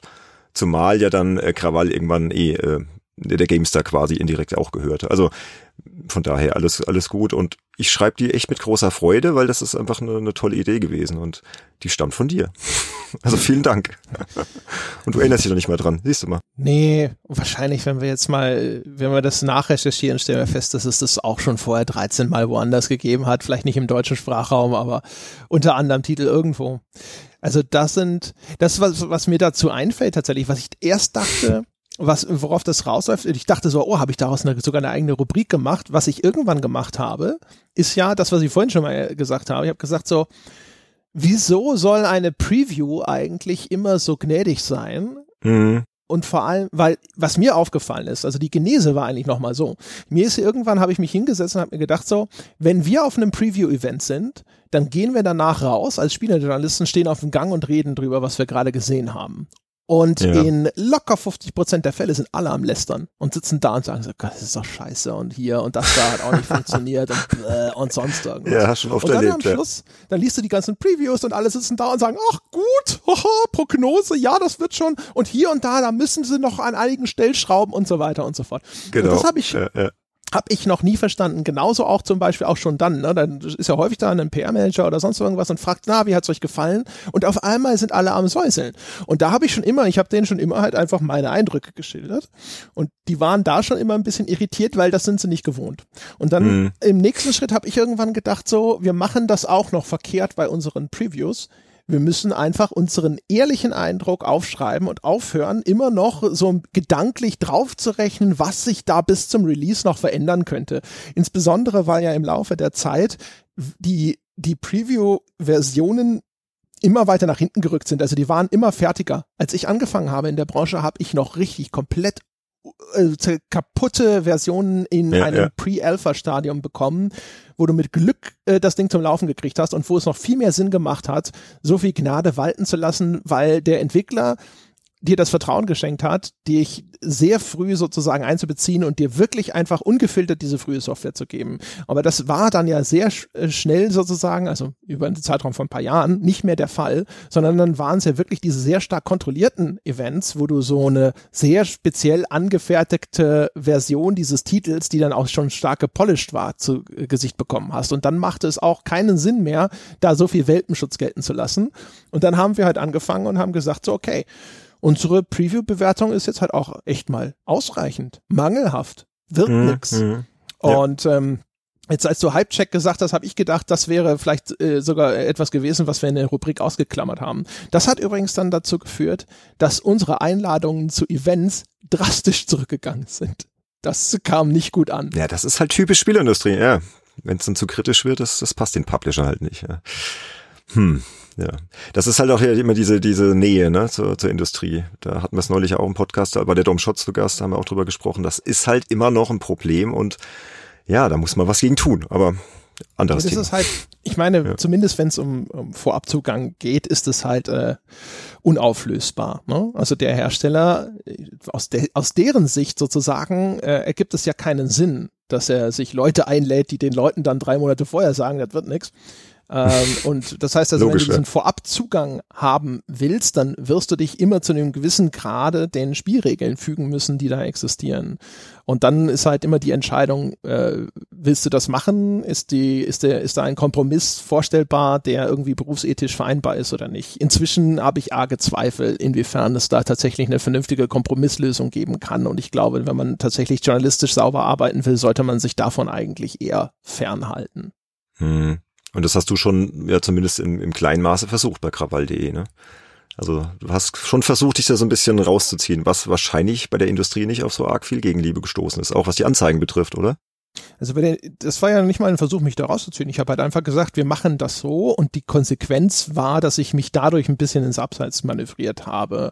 Und äh, klar, ja, das war ähm, das war nicht unbedingt äh, etwas, das die Arbeit von Götz dann leichter gemacht hat, der äh, Anzeigen auf der Seite verkaufen sollte. Meine mhm. Haltung damals war halt eigentlich immer so ein, die sollen sich mal nicht so anstellen, weil äh, nur eine glaubwürdige Presse ist hinterher eine Plattform, auf der es sich überhaupt lohnt, Werbung zu schalten. Wenn das hinterher mhm. äh, etwas ist, wo deine Besucher, deine Leser damals draufschauen und denken, ja, das ist ja Innenhofberichterstattung und sonst irgendwas und da ist kein wirkliches Vertrauen oder so. Weiß ich nicht, wie viel es dann bringt, dass da irgendwo noch ein Banner an der Seite läuft von Dingsy Bumsy oder sonst irgendwas. Ähm, oder vor allem, was bringt dir dann überhaupt die Berichterstattung? Ne? Dann brauchst du ja, mhm. also wenn die Leute hinterher nicht ernst nehmen, was da berichtet wird, dann brauchst du ja auch keinen Berichterstatter einladen. Das macht ja keinen Sinn. Ja, ja. Und äh, ich habe immer gedacht, dass diese Logik muss ankommen bei einem Großteil der Leute und die paar, die es dann nicht schnallen wollen, dann, die sind dann auch egal. Und das war, das war nur so halb richtig. Es gab dann doch sehr viele, die das nicht einsehen wollten. Und vor allem war Krawall halt leider von der Größe her nie so relevant, war nicht irrelevant. Wir waren, glaube ich, die meiste Zeit schon immer noch so, immer, dass man uns nicht komplett ignorieren konnte oder wollte aber wir waren halt nicht so groß, dass man umgekehrt sagen konnte, sie mussten sich mit uns auseinandersetzen, sondern es, wer, wer wollte, konnte auch dann doch durchaus verzichten. Und das haben dann schon auch einige getan. Und ihr habt euch ja primär wahrscheinlich über Werbeanzeigen finanziert, oder? Schon. Ja, natürlich, ja, ja. Ja, genau. plus, plus also Serververmietung war ja auch noch, glaube ich, so, so, so, so ein Ja, aber das war ja ein ne? eigener Firmenbestandteil. Ne? Das hätte mhm. uns nichts geholfen. Also wenn jetzt zur Serververmietung richtig viel Geld gemacht hätte, zwischenzeitlich haben sie das mal, da waren sie Exklusivpartner von Battlefield und so, ähm, mhm. da lief das richtig gut. Aber das wäre ja eine separate Abteilung in der Firma gewesen. Das heißt, es war schon immer so, dass geguckt wurde, wie viel macht denn dieses Magazin? Und da war tatsächlich die einzige Einnahmequelle, wenn ich jetzt nicht irgendwie was übersehe oder vergessen habe, war schon Werbung, so wie es halt für Online-Magazine damals und jetzt bis vor kurzem eigentlich auch immer gewesen ist. Es gab damals ne, auch, also die Vorstellung, dass die Leute damals für sowas Geld bezahlen, erschien allen aber völlig abwegig. Mhm. Hätte man aber gleich machen sollen, ist ja meine Meinung. Hätte ja, man das also, von Anfang an ein bisschen sanft ja. ja angetrieben, klar. dann wäre der Bruch nicht so groß gewesen. Ja, also hätten, dann, hätten alle von. Anfang an gesagt, ja, zum einen das, zum anderen auch hinterher, ähm, so im Nachgang, auch als, als dann kurz bevor Krawall verkauft wurde, war, haben wir das mal intern diskutiert. Ist es mhm. vorstellbar, mhm. dass die Leute dafür bezahlen? Und da habe ich damals noch gedacht, nein, Nie, mhm. Nicht, wenn sie zwei Meter weitergehen können zu Four Players, Gameswelt, GameStar, PC Games, bla bla bla und ja, dort ja, ja. auch äh, Reviews und so bekommen. Und ich glaube aber dann hinterher, das habe ich dann, als dann Krawall geschlossen wurde und so, als ich gesehen habe, welche Resonanz das hervorgerufen hat und welches Bedauern und was ich da eine Masse an Zuschriften und so bekommen habe und jetzt auch mit den Erfahrungen mit äh, gamespodcast.de, habe ich rückblickend so ein bisschen gedacht, so fuck, hättest du es mal versucht. Vielleicht hätte es damals tatsächlich noch nicht funktioniert, weil die Zeit noch nicht reif war, aber ich bin heute rückblickend nicht mehr so sicher, ob das nicht eine Fehleinschätzung war. Hm. Ja, aber gut, wir kamen dann irgendwann Richtung Ende. Ne? 2012 wurde Krawall dann an IDG verkauft. Ne? Und ähm, da kam ja der André Horn dann, glaube ich, ins Spiel, von dem wir es vorhin schon hatten. Genau. Der hat das, glaube ich, so ein bisschen mit unterstützt, den Kauf. Ne? Und äh, wie ich das jetzt, jetzt recherchiert habe, war das auch so eure letzte Rettung. Also eure Zahlen waren wohl schon so äh, schlecht, dass ihr euch ja gar nicht mehr über Wasser halten konntet und ihr musstet im Prinzip verkaufen. Also war die einzige Lösung, um das Objekt noch am Leben zu halten, ne? Dann der Verkauf. Mehr oder minder genau. Also die Zahlen waren damals so, dass zumindest äh, irgendeine kleine Abweichung von dem, was äh, zu erwarten war, hätte dann schon große Schwierigkeiten bedeutet. Also dann hätte man, man hätte sagen müssen, okay, alle, die bisher Werbung buchen, buchen genauso auch weiter und auch in gleicher Höhe. Aber sobald das nicht eintrifft, müssen wir wahrscheinlich Insolvenz anmelden. Und das ist mhm. sowas, ne, auf der Basis ist es dann eigentlich auch nur noch eine Frage der Zeit. Sehr wackelig. Ähm, ja. Genau. Und der André Horn, der war glücklicherweise äh, ein Fan von mir und von Krawall und äh, hat uns dann diese Rettungsleine zugeworfen und hat gesagt, okay, ich kaufe den Laden nochmal. Und mhm. hat es dann ja immerhin noch zwei Jahre weiter betrieben, bevor dann endgültig der Ofen aus war. Dann haben sie nochmal versucht, das jetzt so ein bisschen da äh, auf äh, vielleicht über diesen GameStar-Kosmos und mit den Möglichkeiten, die dann da über sowas wie Cross-Promotion existieren, nochmal ein bisschen anzuschieben. Aber das hat halt überhaupt nicht funktioniert. Das war auch so, da, ich, da waren wir die, diese winzige kleine Neuakquisition in diesem relativ großen Konzern und äh, dann, da gab es mal einen Newsletter, ne, da war mal im GameStar Newsletter mal drin, dann waren mal Artikel von uns, die auch auf der GameStar erschienen sind und da wurde dann aber vermerkt, guck mal, das kommt von Krawall und so. Mhm. Ich sag mal, da gab es halt einen kleinen Push, aber das war jetzt nicht so, dass das jetzt, dass da jetzt irgendwie die volle Macht von IDG dahinter stand und ähm, das war natürlich ein bisschen mein Luftschloss, mit dem ich da hingegangen bin und dann war das ein bisschen ernüchternd. Aber so in der Rückblick natürlich, wenn du, wenn du dann das äh, dir angeschaut hast, dass der Laden genügend andere äh, Umwälzungen zu bewältigen hatte, bei viel, viel, viel wichtigeren Objekten, hm. war das natürlich erstens verständlich und dann auch rückblickend sehr klar war ja auch die Zeit, wo es dann äh, mit den Printspielmagazinen wirklich bergab ging, total, ne? auch bei GamePro, GameStar und die mussten wahrscheinlich auch erstmal schauen, wie, wie können wir jetzt wieder Geld verdienen und die Objekte halt erstmal ja, zum Laufen bringen. Das war halt mitten in diesem Digitalwandel. Ne? Genau, Das ja. war dann für mich dann hinterher auch, wenn du so willst, der Glücksfall, weil dadurch konnte ich dann wahrscheinlich so schnell Karriere machen hinterher in dem Laden. Ich glaube, das wäre mhm. zu anderen Zeiten nicht möglich gewesen. Aber ähm, ja, genau. Also da die Zahlen der äh, Printmagazine, die waren sicherlich aus der Sicht ihrer goldenen Jahre damals äh, schon nicht so berauschend, aber wahrscheinlich aus heutiger Sicht noch gar nicht mal so schlecht.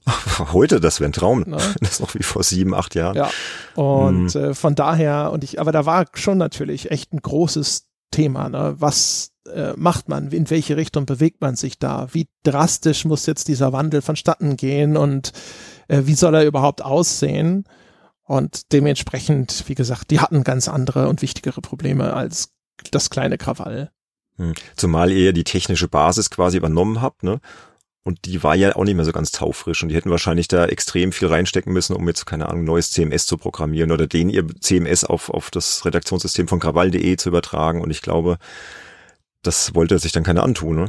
Ja, gut, also die hatten natürlich ja auch den Autor des Krawall-Redaktionssystems nicht mit eingekauft. Ne? Die hatten nur mich. Und ja. äh, der Tobias Münster ist da noch als Newsredakteur, glaube ich, mit drüber gewechselt und das war's. Und das Krawall-Redaktionssystem, meiner Meinung nach, rein von der Benutzerfreundlichkeit und so, war dem der GameStar immer noch weit, weit überlegen aber es hatte halt, es wäre jetzt nicht möglich gewesen, das in irgendeiner Form erstens weiter zu benutzen, glaube ich. Ne? Und zum Zweiten wäre es auch vor allem überhaupt nicht möglich gewesen, eine GameStar auf das Redaktionssystem von Krawall umzuziehen. Also das mhm. hatte es nicht die Funktionen. Äh, es, es, das war wäre auch noch ein, ein Wahnsinn gewesen, weil es war natürlich in der Skala auch noch nie im Einsatz. Ne?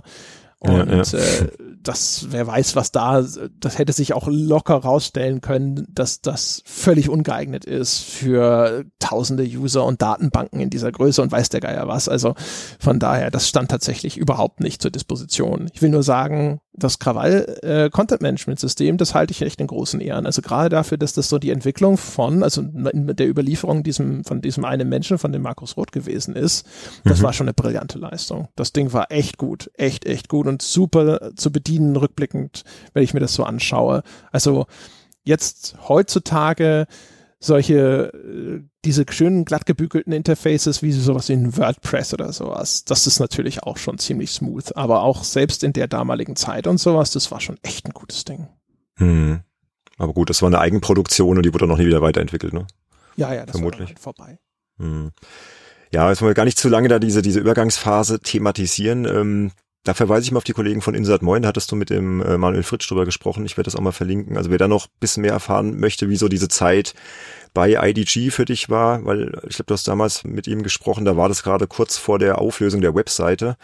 Die wurde nämlich dann am 25. Oktober 2013 vom Netz genommen. Richtig? Ist das korrekt? Das wird schon so hin, hinkommen, Oktober 2013. Ich glaube, das exakte Datum könnte ich jetzt gar nicht nennen. Ist nicht so, dass ich, ich habe eh nicht so einen kleinen Krawallgrabstein bei mir in der Wohnung stehen oder so. ja, aber kannst du dich noch an diesen Tag, an diesen speziellen Tag erinnern, also als die Seite wirklich offline war? Also als dann hieß so, jetzt ist alles weg und dann wirst du, glaube ich, dann auf gamestar.de seitdem umgeleitet. Ne? Wenn du mhm. krawall.de eintippst, wirst du jetzt immer umgeleitet. Kannst du dich noch an diesen Tag erinnern, als es dann wirklich komplett vorbei war? Also nicht die Ankündigung, du wusstest ja wahrscheinlich schon Wochen vorher, dass die Seite eingestellt wird, aber als es dann wirklich soweit war, dass Krawall tot war. Kannst du dich da noch dran erinnern, an den Tag? Wo warst du da und wie hast du dich da gefühlt? Oder war das dann schon emotional verarbeitet? Also das war nicht emotional verarbeitet, aber der Tag selber ist mir gar nicht so in Erinnerung geblieben, ehrlich gesagt. Das ist so, häufig sind bedeutsame Momente gar nicht so weltbewegend, wenn man sie dann erlebt. Ja, ja. ja. Vor mhm. allem, weil, also für mich ist es ja ein dreistufiger Prozess. Also erstmal kriege ich intern gesagt, wir werden das Ding einstellen müssen. Das ist dann natürlich erstmal das das ist ja der, der Initialschock, wenn du so willst. Und das jetzt war jetzt kein Megaschock, weil das war ja absehbar. Ne? Also es gab natürlich ja auch immer Vorgaben oder Erwartungen, was mit der Webseite denn passieren müsste und ihren Aufrufen, damit es sich lohnt, die weiter zu betreiben. Und die haben wir nicht erreicht. Mhm. Um, von daher war schon klar, dass da eine Lunte brennt und diese Bombe irgendwann auch mal explodiert, wenn nicht jetzt noch irgendwo ein Wassereimer herkommt. Dann musste das offiziell bekannt gegeben werden. Das war wahrscheinlich das Schmerzhafteste, glaube ich. Ähm, und dann wurde es irgendwann tatsächlich auch abgeschaltet. Ich denke mal, also deswegen, weil das halt sehr das ist ja schon ein recht langer Lauf bis zu dem Moment, wo sie dann wirklich vom Netz gegangen ist. Und das war dann jetzt nicht mehr nochmal so der, der ganz große Ding. Im Nachgang war das dann eher sowas, wo du dann merkst, so hoppala, mein Wirken der letzten zehn Jahre ist auf einmal komplett weg. Es ist einfach nur mhm. ausgelöscht sozusagen. Das existiert noch hier und da so in Webarchive in irgendeiner krümeligen Form mit fünf Minuten Aufrufgeschwindigkeit. Aber ansonsten ist das eigentlich komplett verschwunden. Äh, das sind so Sachen, wo ich im Nachgang schon häufig mal ein bisschen gedacht habe. Also das ist schon äh, krass, ne? so das harte Schicksal von Online-Inhalten und äh, ja. ihren Autoren. Mhm. Und äh, das, was mir am meisten in Erinnerung geblieben ist, ist dann tatsächlich erstens das, das Community-Feedback, was ich ja vorhin schon gesagt habe, ähm, wie viel Zuwendung und Aufmunterung da auch gekommen ist. Und das andere war, dass dann damit ja auch dann Coins abgedreht wurde und dann hatte IDG ja so eine Erbschuld bei den Coins. Äh, ne? Da waren also noch lauter hohe Coins-Kontostände. Und laut den AG AGBs äh, waren das aber Coins, die eigentlich längst verfallen waren. Und das haben wir bei Krawall mhm. aus Kulanz nicht gemacht, aber es gab diese Möglichkeit, diese Coins verfallen zu lassen und diese Möglichkeit, diesen Joker haben sie dann gezogen, weil sie gesagt haben, so, wir geben jetzt nicht noch das ganze Geld aus, um diese Coins-Restbestände abzutragen.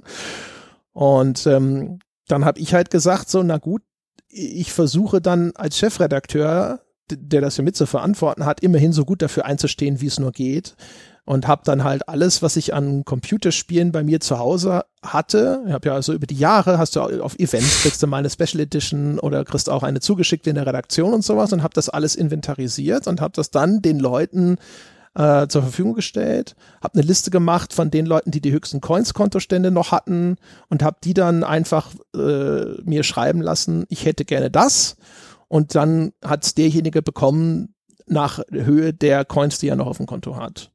Mhm. Und das war ein mega Aufwand. Das waren irgendwie über, weiß ich nicht, ich, ich weiß nicht, ich glaube 200 Päckchen oder sonst irgendwas. äh, da hat dann IDG hat mich da immerhin insofern unterstützt, dass ich dann die interne Poststelle benutzen durfte. Also die haben das ganze Porto bezahlt und die Verpackungsmaterialien und sonst irgendwas.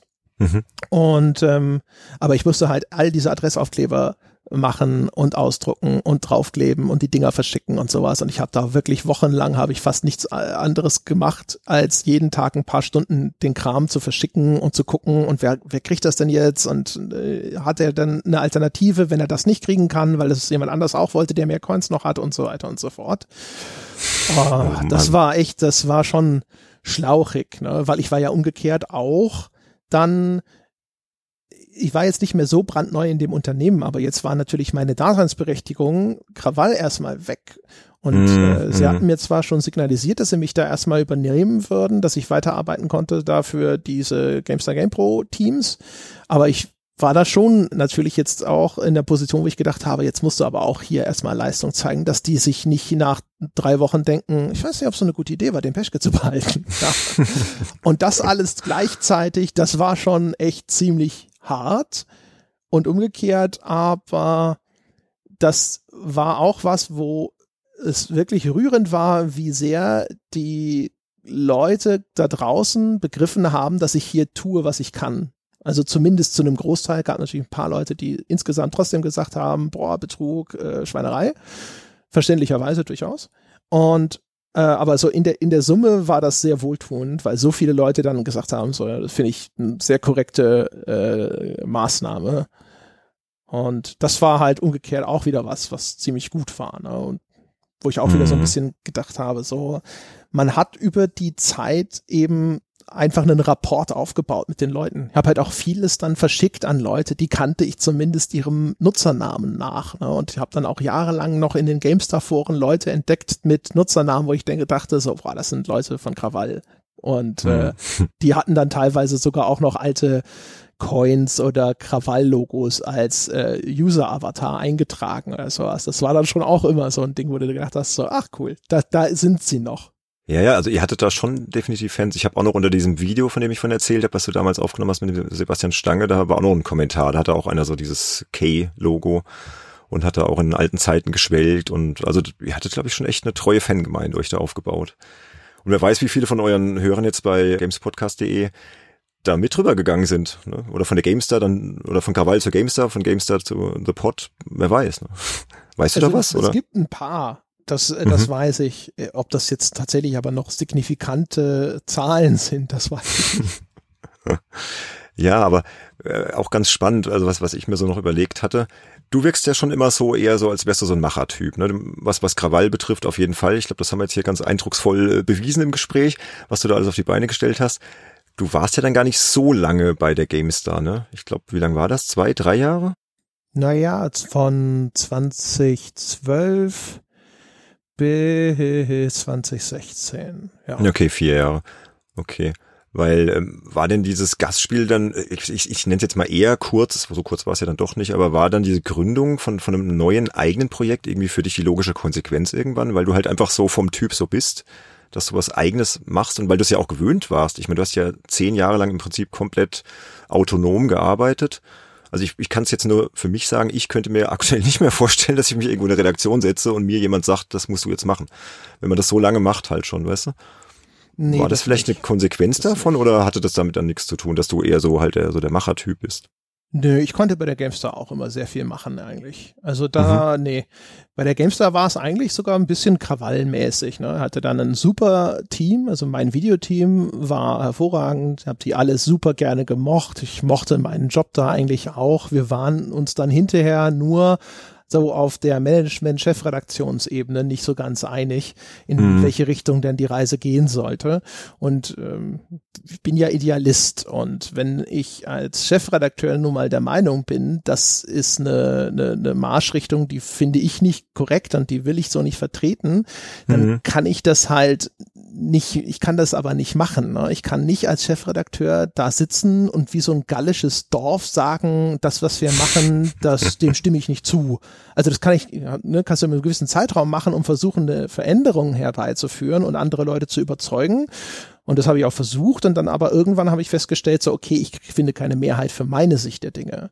Und mhm. dann äh, habe ich halt gesagt, dann kündige ich als Chefredakteur, mhm. weil äh, also entweder müsste ich mich dem Konsens anschließen, das wollte ich wiederum nicht, oder umgekehrt, ich müsste die Leute überzeugen, das ist mir nicht gelungen und dann funktioniert das so nicht. Mhm. Ja, und dann, Sehr konsequent, ja. Mhm. Ja, und auch ein bisschen irre, weil dann saß ich halt echt schon so ein bisschen da und habe gedacht, so ja und jetzt, das ist ja eigentlich schon eine ziemliche Idiotennummer, ne? Das ist einer von den wenigen richtig guten Jobs, die für jemanden in deinem Metier zur Verfügung stehen und den haben wir jetzt aufgegeben. Herzlichen Glückwunsch ja, zu dieser Entscheidung. Ja, ja, also für mich kam das damals sehr überraschend als ich das ja. mitbekommen habe und dachte, auch der Jochen halt, der, ist ja dann auch weg und so, huh, was ist denn da los und so, aber gut. Ja, es scheint sich ja, ausgezahlt ja. zu haben. Ja, ja. Genau. Ja, und das, ja, das hat sich dann rückwirkend, rückblickend war das dann tatsächlich eine, eine super Entscheidung. Ne? In dem Moment, aber ehrlich gesagt, da war das, da ging mir schon der Arsch auf Grundeis. Ne? Ich, da sah ich mich schon mhm. im Supermarktregal einräumen ja, man muss manchmal auch was riskieren. Ne? Wenn man wirklich nach seiner Überzeugung handelt, dann finde ich das extrem wichtig, das durchzuziehen. Und das hast ja, du auch gemacht. Auch, also, also es gibt ja zwei Sachen. Also erstens natürlich, wenn du die ganze Zeit auch so äh, auftrittst und wenn du als Chefredakteur das so immer deinen Leuten sagst, wenn du dann mhm. nicht danach handelst, dann machst du dich ja unglaubwürdig. Also ja, das bin total. ich dann noch als ja. Chef tauge ich ja dann nicht mehr mehr nicht mehr als nicht als Vorbild, auch wenn das ich will das soll jetzt nicht hochgestochen klingen, aber ich finde man muss halt schon auch Leading by Example machen mhm. und äh, und auch was wie wie vertrauenswürdig bist du dann noch? und ähm, aber auch vor dir selber. Ne? Und ich äh, habe auch immer gesagt, ähm, dein Kapital als Journalist ist unter anderem auch deine Reputation. Und ähm, auch danach musst du Entscheidungen treffen. Und mhm. von daher erschien mir das da auch eben eben alternativlos in dem Moment. Mm, ja, aber eben auch extrem riskant und äh, aus einer äh, Perspektive der Zukunftssicherheit sehr unvernünftig. Hm, ich fand es damals auch interessant, als ich das dann mitbekommen habe. Hm, was macht denn der Peschke da? Von Krawall dahin und jetzt geht er da weg. So, hm. Ja, und, und, was mich noch interessieren würde, ähm, wie viel von krawall.de steckt denn heute in deinem Podcast-Projekt, in, in gamespodcast.de? Also so von dieser ganzen Attitüde, kannst du das vielleicht so ein bisschen als geistigen Nachfolger bezeichnen oder wäre das jetzt äh, zu hoch gegriffen? Ich glaube so halt in Podcast-Form. Nee. Ich glaube, das wäre verkehrt. Also ähm, vielleicht ein bisschen noch in, eher in den frühen Jahren, weil wir haben auch, äh, wir sind so ein bisschen auch durch das Feedback von Community und die Ansprüche unserer Hörer sind wir natürlich auch ein bisschen abgeschliffen worden. Wir waren am Anfang, glaube ich, noch ein bisschen krawallartiger, wo wir sehr mhm. auch einfach ein bisschen polemischer, drastischer gewesen sind. Und dann haben wir hinterher schon äh, gemerkt, dass die Leute zu Recht gesagt haben, das passt nicht ganz zu dem Anspruch, den ihr formuliert habt bezüglich einer sauberen journalistischen Arbeit. Das wirkt dann häufig zu undifferenziert. Und dann haben wir auch gesagt, so, okay, das stimmt, wir müssen uns da ein bisschen weg von bewegen, nicht völlig. Also das ist, soll natürlich, Journalismus soll auch unterhaltsam sein. Es kann, kann nicht nur ein äh, nüchternes Faktenauflisten sein, als würde man ein Telefonbuch vorlesen. Das ist nicht die, die Informationsvermittlung ist eine Aufgabe, aber es ist nicht die einzige Aufgabe. Hm, ja. Aber das haben wir schon sozusagen noch ein bisschen zurückgefahren. Und außerdem ist thepod-gamespodcast.de ist ja äh, das Kind von mir und Jochen. Und das ist auch das Produkt von unseren beiden Herangehensweisen und de Dingen, die wir wichtig finden. Und da haben wir sehr große Überschneidungen, aber da haben wir auch Unterschiede. Und deswegen ist es alleine deswegen schon. Krawall ist eigentlich eher 100 Prozent mein Ding gewesen. Und das hier ist jetzt ein Ding, das haben wir gemeinsam geschaffen. Und dementsprechend hat das schon auch eine ganz eigene Note. Hm. Aber so ein bisschen Krawall ist noch übrig geblieben. Also ja, so ein bisschen schon. Also ja, ich meine alleine in mir. Ne? Also hm. Ähm, in dir, das klingt aber schön. Ja, also ich meine, ne, so wie ich äh, auftrete im Games Podcast und was ich sage und erzähle und sowas, das wäre auch hm. das, wie Krawall heute wäre, denke ich. Aber hm. das wäre wiederum auch nochmal anders, als das Krawall damals war. Also ja. das muss man natürlich auch sehen. Ne? Wenn es Krawall weitergegeben hätte, dann hätte es sich auch verändert. Ne? Also Aber das ist halt so, ja. Ich hatte halt da echt so, das, das ist das Schöne, ne? Ich hatte halt wirklich so ein bisschen die, die Position, die äh, nur wenigen vergönnt ist, ne? Wie so ein David Cage oder sowas, so der, die Leute, die diese Autorenspiele machen können, so konnte ich halt da schalten und walten und das Magazin einfach so gestalten und so formen und mit den Inhalten füllen, so wie ich das wollte. Und da hat mir sonst keiner großartig reingeredet. Ähm, und Klar ja, habe ich Sache, aber ja. auch viel guten Input bekommen. Ne, das sollte man nicht ausklammern von den Leuten, die in der Redaktion gewichtige Rollen gespielt haben, also insbesondere halt Glepp und Tobi. Also mhm. auch das ist natürlich immer nur, also ne, das ist ja eine Fantasie, dieses Ding, dass das alles immer nur auf, auf eine Person jetzt zurückgeht oder sowas. Ich hatte da theoretisch halt immer alle Schalthebel oder sowas, aber man ist ja auch ein Idiot, wenn man die guten Vorschläge dann nicht mitnimmt oder wenn man nicht auch sich selber ein bisschen formen lässt von den äh, Leuten, die da mit dabei sind, weil, hat es ja schon geschildert, ich war ja selber eigentlich ein ziemlicher Idiot, als ich da angefangen habe. also brauchte da ja auch jede Hilfe, die ich kriegen konnte. Nee, klar, ohne andere Leute geht's nicht. Also das ist auch meine Erfahrung, die ich so gemacht habe in den letzten Jahren du kannst ein Projekt zwar irgendwie steuern und äh, antreiben, aber ganz allein schaffst du es halt einfach nicht. Ja, oder du verrennst dich dann vielleicht irgendwie in eine Richtung, die vielleicht auch nicht so richtig ist. Es wird halt auch immer schlechter. Also natürlich ist das Ergebnis besser, wenn da mehrere Leute ihre Ideen zusammenwerfen. Ne? Mhm. Die, die, die extrem bequeme Position war halt, dass ich in der Lage war, derjenige zu sein, der halt äh, am Ende sagt, jawohl, so oder nicht so. Ne? Und dadurch kannst du dem natürlich dann schon wirklich extrem deinen Stempel aufdrücken. Hm. Ähm, Aber eine große Verantwortung auch, ne? Ja, genau. Die du letztendlich tragen musstest, auch bei Krawall, ja. Ja, genau. Also, Aber das ist halt mh. auch sowas, wo ich dann hinterher auch zufrieden war, dass ich davon nicht weggelaufen bin und gesagt habe, ich stehe dafür dann auch ein, wo, also indem ich sage, das Ding äh, wurde eingestellt und ich bin schuld. Und die ich versuche dann so gut es geht für diese Coins-Geschichte einzustehen, wie sofern das halt im Rahmen meiner Möglichkeiten ist. Was hast du ja gemacht, also ja, 200 genau. Päckchen zu verschicken. also Respekt. Ja, und ich finde, da kannst du schon äh, sehr stolz drauf sein. Also zehn Jahre so ein Objekt zu leiten und dann waren wir bei insgesamt 16 Jahren Krawall.de respektabel. Also deswegen fand ich auch, dass es unbedingt mal eine Podcast-Folge verdient hat. Und da wir jetzt dieses Format hier eingeführt haben, ich finde, ja, hast du gut gemacht. Glückwunsch. Dankeschön, Dankeschön. Ja, wie gesagt, also unterm Strich sitze ich immer noch da und denke so, na, na, hätten sie damals jemanden angeheuert, der nicht ganz so grün hinter den Ohren ist, oder feucht sagt man, ähm, mm. äh, wer weiß, ne, ähm, was für Chancen 2003 für Krawall noch bestanden haben, die halt ein bisschen äh, verpasst wurden äh, weil sie sich mhm. entschieden haben, äh, jemanden anzuheuern, der sehr enthusiastisch war und sehr viele Ideen hatte, aber eben noch sehr wenig Erfahrung hatte. Ja, das weißt du hinterher nie. Das ging mir damals mit der Fun Generation genauso. Haben sie mich auch mit 22 auf den Chefredakteursposten gesetzt und gesagt, so, mach mal. Würde ich heute auch alles oder vieles anders machen, aber ja, so ist das halt im, in der, im Rückblick dann. Ne?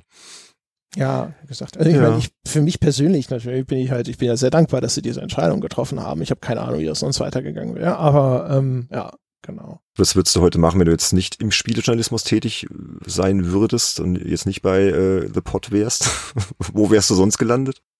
Ich habe keine Ahnung, ehrlich gesagt. Also wahrscheinlich, also pff, also wäre ich überhaupt nie in den Spielejournalismus gegangen.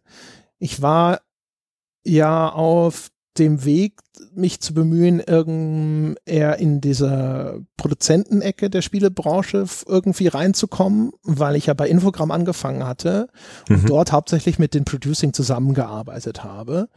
Und da hatte ich halt auch echt viele super nette Kollegen. Äh, der Ralf Adam, der macht mit mir heutzutage, heute sogar ein paar Podcasts für The Pod.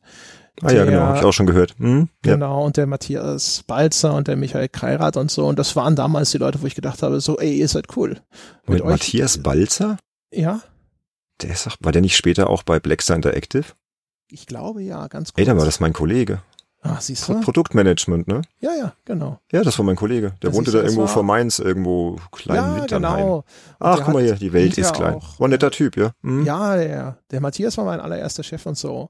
Ach nee, siehst du, wie klein die Welt ist. Ja, ja ähm, und äh, der hat auch später, glaube ich, selber Brettspiele designt und so. Und ähm, Ja, genau. Und das waren halt die Leute, wo ich gedacht hatte, die sind cool, mit denen zusammenzuarbeiten. Da habe ich Bock drauf und vielleicht irgendwo mal deren Jobs zu haben, stelle ich mir auch super vor. Und dann ähm, hat aber Infogramm da das Producing in Deutschland zurückgebaut und dann kam halt auch der, das Angebot für Spieleredaktion und dann bin ich halt in die Richtung abgebogen. Aber ich vermute, das hätte ich dann trotzdem weiter verfolgt. Und vielleicht wäre ich dann tatsächlich irgendwo in der Ecke gelandet oder mhm. auch nicht. Ich weiß es nicht. Das Schreiben war halt schon was, das habe ich seit Kindesbeinen, ne? also wirklich schon ja, seit ja. Grundschulzeiten habe ich. Mhm. ich das verfolgt. Man möchte meinen, dass sowas dann vielleicht aber auch einfach so eine Leitplanke ist, die dich auf eine bestimmte Straße so oder so geführt hätte. Und vielleicht mhm. wäre ich dann trotzdem irgendwo in der anderen Ecke gelandet. Das weiß ich halt alles nicht. Das ist echt schwierig, das dann so nachzuvollziehen.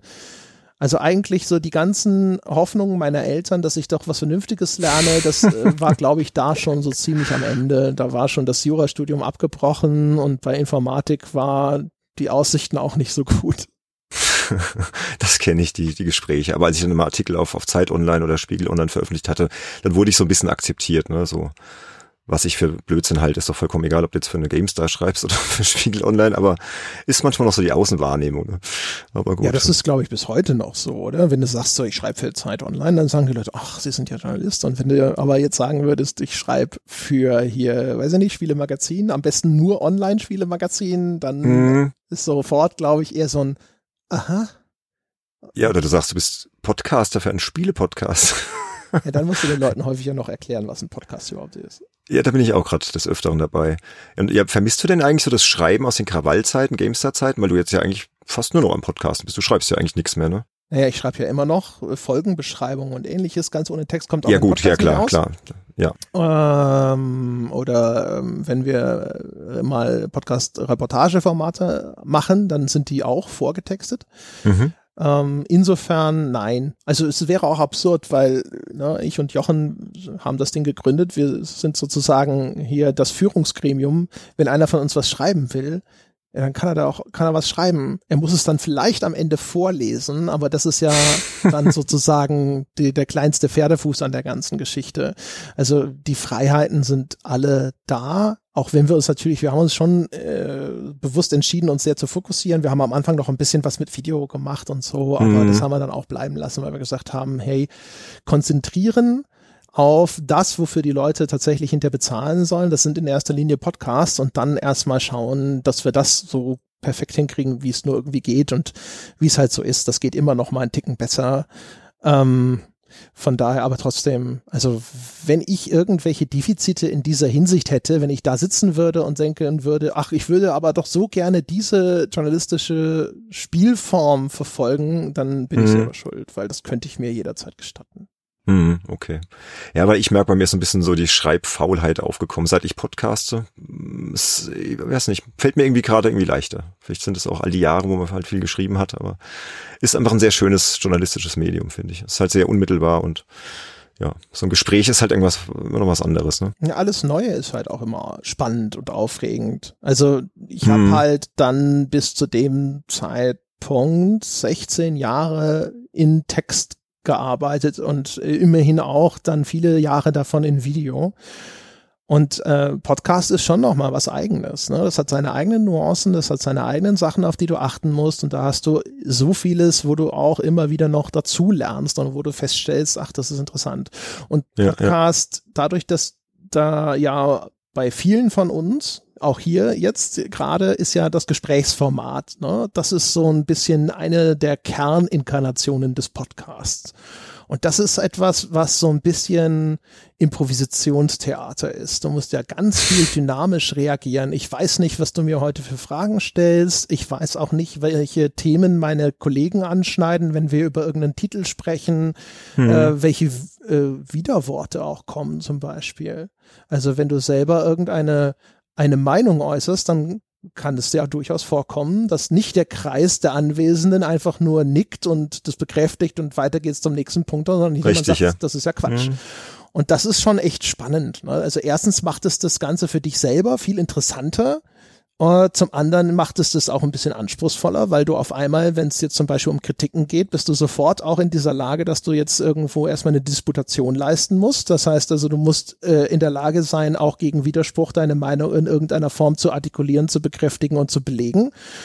Ähm, und das alles sozusagen im, im, im, im Bundle ist schon etwas, das macht so eine Podcast-Aufnahme schon echt interessant. Macht's auch ein bisschen unberechenbarer teilweise. Du hast nicht diese extreme Kontrolle über die Qualität oder auch die Anmutung zum Beispiel. Also manchmal bist du positiv wie negativ sehr überrascht auch, wie bestimmte Äußerungen im Podcast dann aufgenommen werden, wo du selber mhm. denkst, so Mensch, ich habe doch wirklich das absolut überzeugendste Argument in dieser Diskussion geliefert und dann ja, teilweise ja. stellst du hinterher fest, offensichtlich aus irgendwelchen Gründen ist da draußen die Mehrheit der Menschen einer völlig anderen Meinung.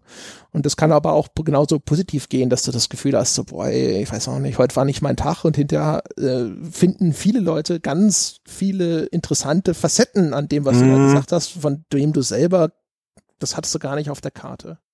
Ja, nee, das finde ich jetzt toll an dem Medium. Es geht mir ganz genauso, ja. Ich bin ja noch in der Lernphase, also du bist ja schon ein ganz alter Hase. Ja, Deswegen. Ich, ich hoffe, es hat dir trotzdem Spaß gemacht hier heute bei uns bei Games Insider. Ja, absolut, klar. Wie gesagt, ich meine, cool. das sind jetzt auch nur ein paar Jährchen oder sowas, ja, zur, zur Expertise, da braucht's ja immer eine ganze Weile. Ja, ja, auf jeden Fall. Ja, André, willst du noch irgendwas loswerden zu Krawall? Vielleicht noch irgendwie so ein, so ein, so ein Schlusswort ähm, zu deiner Zeit, zu dem Objekt ähm, oder haben wir alles gesagt? Ich weiß gar nicht, was ich da noch als Schlusswort. Ich hoffe, dass ich sehr deutlich gemacht habe, dass Krawall vor allem das Produkt war von einer glücklichen Fügung, dass ich mit so vielen so guten Menschen zusammenarbeiten konnte, von denen ich jetzt noch nicht mal alle aufgezählt habe. Ähm, das ist, glaube ich, Ein, das, einige hatten wir ja drin. Am genau. wichtigsten ist festzuhalten, äh, so, das geht mir vor allem so über die Jahre, weil ich immer drauf angesprochen werde und ja, und dein Krawall und so. Und es war so ein bisschen mein Baby. Und das freut mich natürlich auch, dass die Leute Krawall so stark mit mir verbinden. Aber umso größer wird dann immer der Druck, äh, dass man sehr deutlich nochmal darauf hinweist, dass es einen Grund gab, warum das so gut war und warum es auch dann immerhin so lange äh, am Markt geblieben ist. Und mhm. der Grund war eben nicht ich oder nicht allein ich. Gut, also das wollen wir nochmal hervorheben. Ich werde auch äh, hier in den Shownotes noch ein paar, ein paar Links äh, reinbauen. Da ist noch so ein Artikel, der geht zur Marjorie Wiki. Es hat komischerweise, gibt es keinen offiziellen Wikipedia-Eintrag zu Krawall.de. Weißt du, warum das so ist? Zu unbedeutend? Ja, finde ich interessant. Aber ich meine, ihr wart ja gar nicht so unbedeutend. Und ich meine, jeder Hoshi kriegt da irgendwie seinen Eintrag und Krawall.de habe ich vermisst. Es wurde wohl mal einer angelegt. Und wenn du dann nicht angenommen wirst von diesen ähm, Kommentatoren da und die Leute, die das beurteilen auf Wikipedia, dann landest du auf der Seite Marjorie Wiki. Da bin ich übrigens auch gelandet. Also ich war auch okay. zu unbedeutend. Und da seid ihr nämlich drauf und das werde ich verlinken. Und da werden nämlich auch die ganzen Mitarbeiter aufgeführt. Da ist auch der Olaf drin, der war immer freier Mitarbeiter. Liebe Grüße übrigens, der hatte heute leider keine Zeit, der wird nämlich bald Vater und muss gerade irgendwelche Kinderzimmer aufbauen und so. Genau, aber die werde ich auch noch verlinken und fand ich ganz interessant, weil ich dachte, wieso gibt's keine offizielle Wikipedia-Seite zu euch? Also ich finde, das sollte man nochmal irgendwie angehen. Vielleicht gibt's da draußen ja jemanden, der sagt, hey, ich nehme das mal in die Hand um, und werde da mal eine offizielle, ein offizielles Wiki anlegen, weil ich finde, das hättet ihr verdient oder das ich hätte Krawall.de verdient. Ne? Das ist ja ganz schlimm. Ja, verstehe ich nicht. Du hast auch keine? Ich habe, ich, ich glaube nicht, ich weiß nicht, ich google mich nicht so oft, aber ich glaube, ich habe keine. Ähm, äh, ich glaube, dass das halt auch damit zu tun hat, ich glaube, diese Relevanzkriterien von Wikipedia und wie die Einhaltung derer überwacht wird und sowas, das verändert sich ja auch über die Zeit. Und ja. ich glaube, wenn du da früh reingerutscht bist oder sowas, ähm, dann hast du das und wenn du ein bisschen zu spät dran gewesen bist, dann wirst du vielleicht auch schon wieder ausgesiebt. Okay. Und es ist ja auch wirklich, also man kann schon ein Fragezeichen dran machen, inwiefern muss das da protokolliert werden. Ja, weiß ich gar ja, nicht. Also ich, ich hätte mir jetzt gewünscht, dass zumindest für die Nachwelt irgendwie eine, eine gute Anlaufstelle da ist, weil die Seite auf dieser Marjorie-Wiki ist auch nicht ganz aktuell. Also das Ende wird da zum Beispiel nicht mehr thematisiert und, und äh, die Übernahme von IDG und so.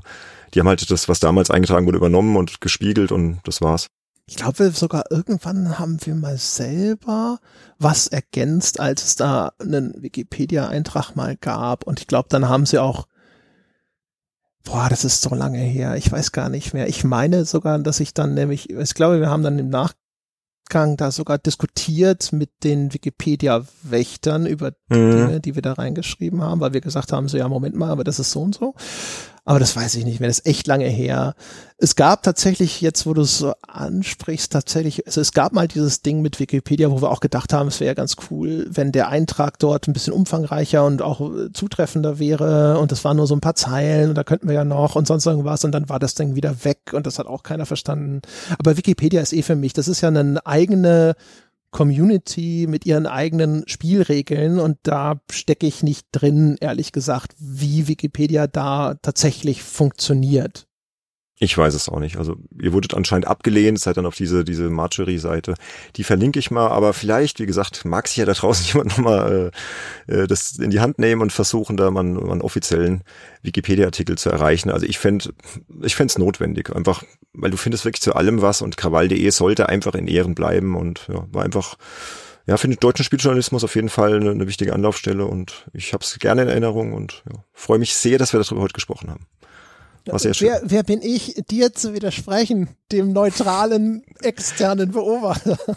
Ja gut, ganz neutral war ich jetzt auch nicht, wir haben jetzt auch nicht so viel zusammengearbeitet. Also von daher, für mich war das einfach, das gehörte einfach dazu, die Seite. Und man hat sie jahrelang angesurft und es war immer für mich so ein, ja, so eine festes An Ansurfstelle und dann war es auf einmal weg. Und das ist Also schade. zumindest Und, so innerhalb unseres unseres Spielejournalisten Kosmos, da würde ich, das ist das, wo ich mit äh, mit äh, genügend Selbstbewusstsein sagen würde, man kannte uns. Ne? Man kannte es- euch, kann mir keiner Fall. erzählen, dass er rumgelaufen ist in der Zeit äh, für Gameswelt for Players und so weiter äh, und uns nicht kannte. Also sogar in den hohen Gefilden, ja, bei der bei den großen von PC Games und GameStar kannte man uns. Also Genau, für, ja. deswegen, also Mhm. für unsere Bubble relevant, ja. Ob das auf einem größeren, äh, auf einer größeren Ebene, ne, wenn der, der Wetterballon ein bisschen höher gestiegen ist, ob dann die Messwerte da noch äh, genauso aussehen, weiß ich nicht. wird man sehen. Vielleicht reden wir in zehn Jahren nochmal drüber, mal gucken, ob dann krawall.de nochmal irgendwo ja, aufgetaucht ist oder so. Aber wir haben auf jeden Fall ähm, dem Magazin hier einen schönen Podcast gewidmet und ja, bin ich sehr froh drüber. Ja, ich bin äh, sehr dankbar, dass das noch äh, sozusagen hier seine Anerkennung findet. Auf jeden Fall. Also ich hoffe, auch den Hörern hat's gefallen. Ihr könnt euch ja mal gern auf Discord äh, melden und vielleicht habt ihr noch Fragen an den André, gebe ich gerne weiter. Kannst auch gerne natürlich bei uns auf den Discord-Server kommen, André, falls du mal Lust hast reinzuschauen. Der Dom Schott ist mittlerweile auch Gast bei uns, schreibt da ab und zu und da freuen wir uns immer, wenn es da nochmal Feedback gibt. Ansonsten, Ja, immer gern. vielen, vielen Dank nochmal. Ja, auch dafür sehr gerne. Danke für die Einladung. Genau, danke fürs Zuhören und ich wünsche dir alles Gute, André. Mach's gut, ne? Bis dann. Euch auch alles Gute. Jo, tschüss.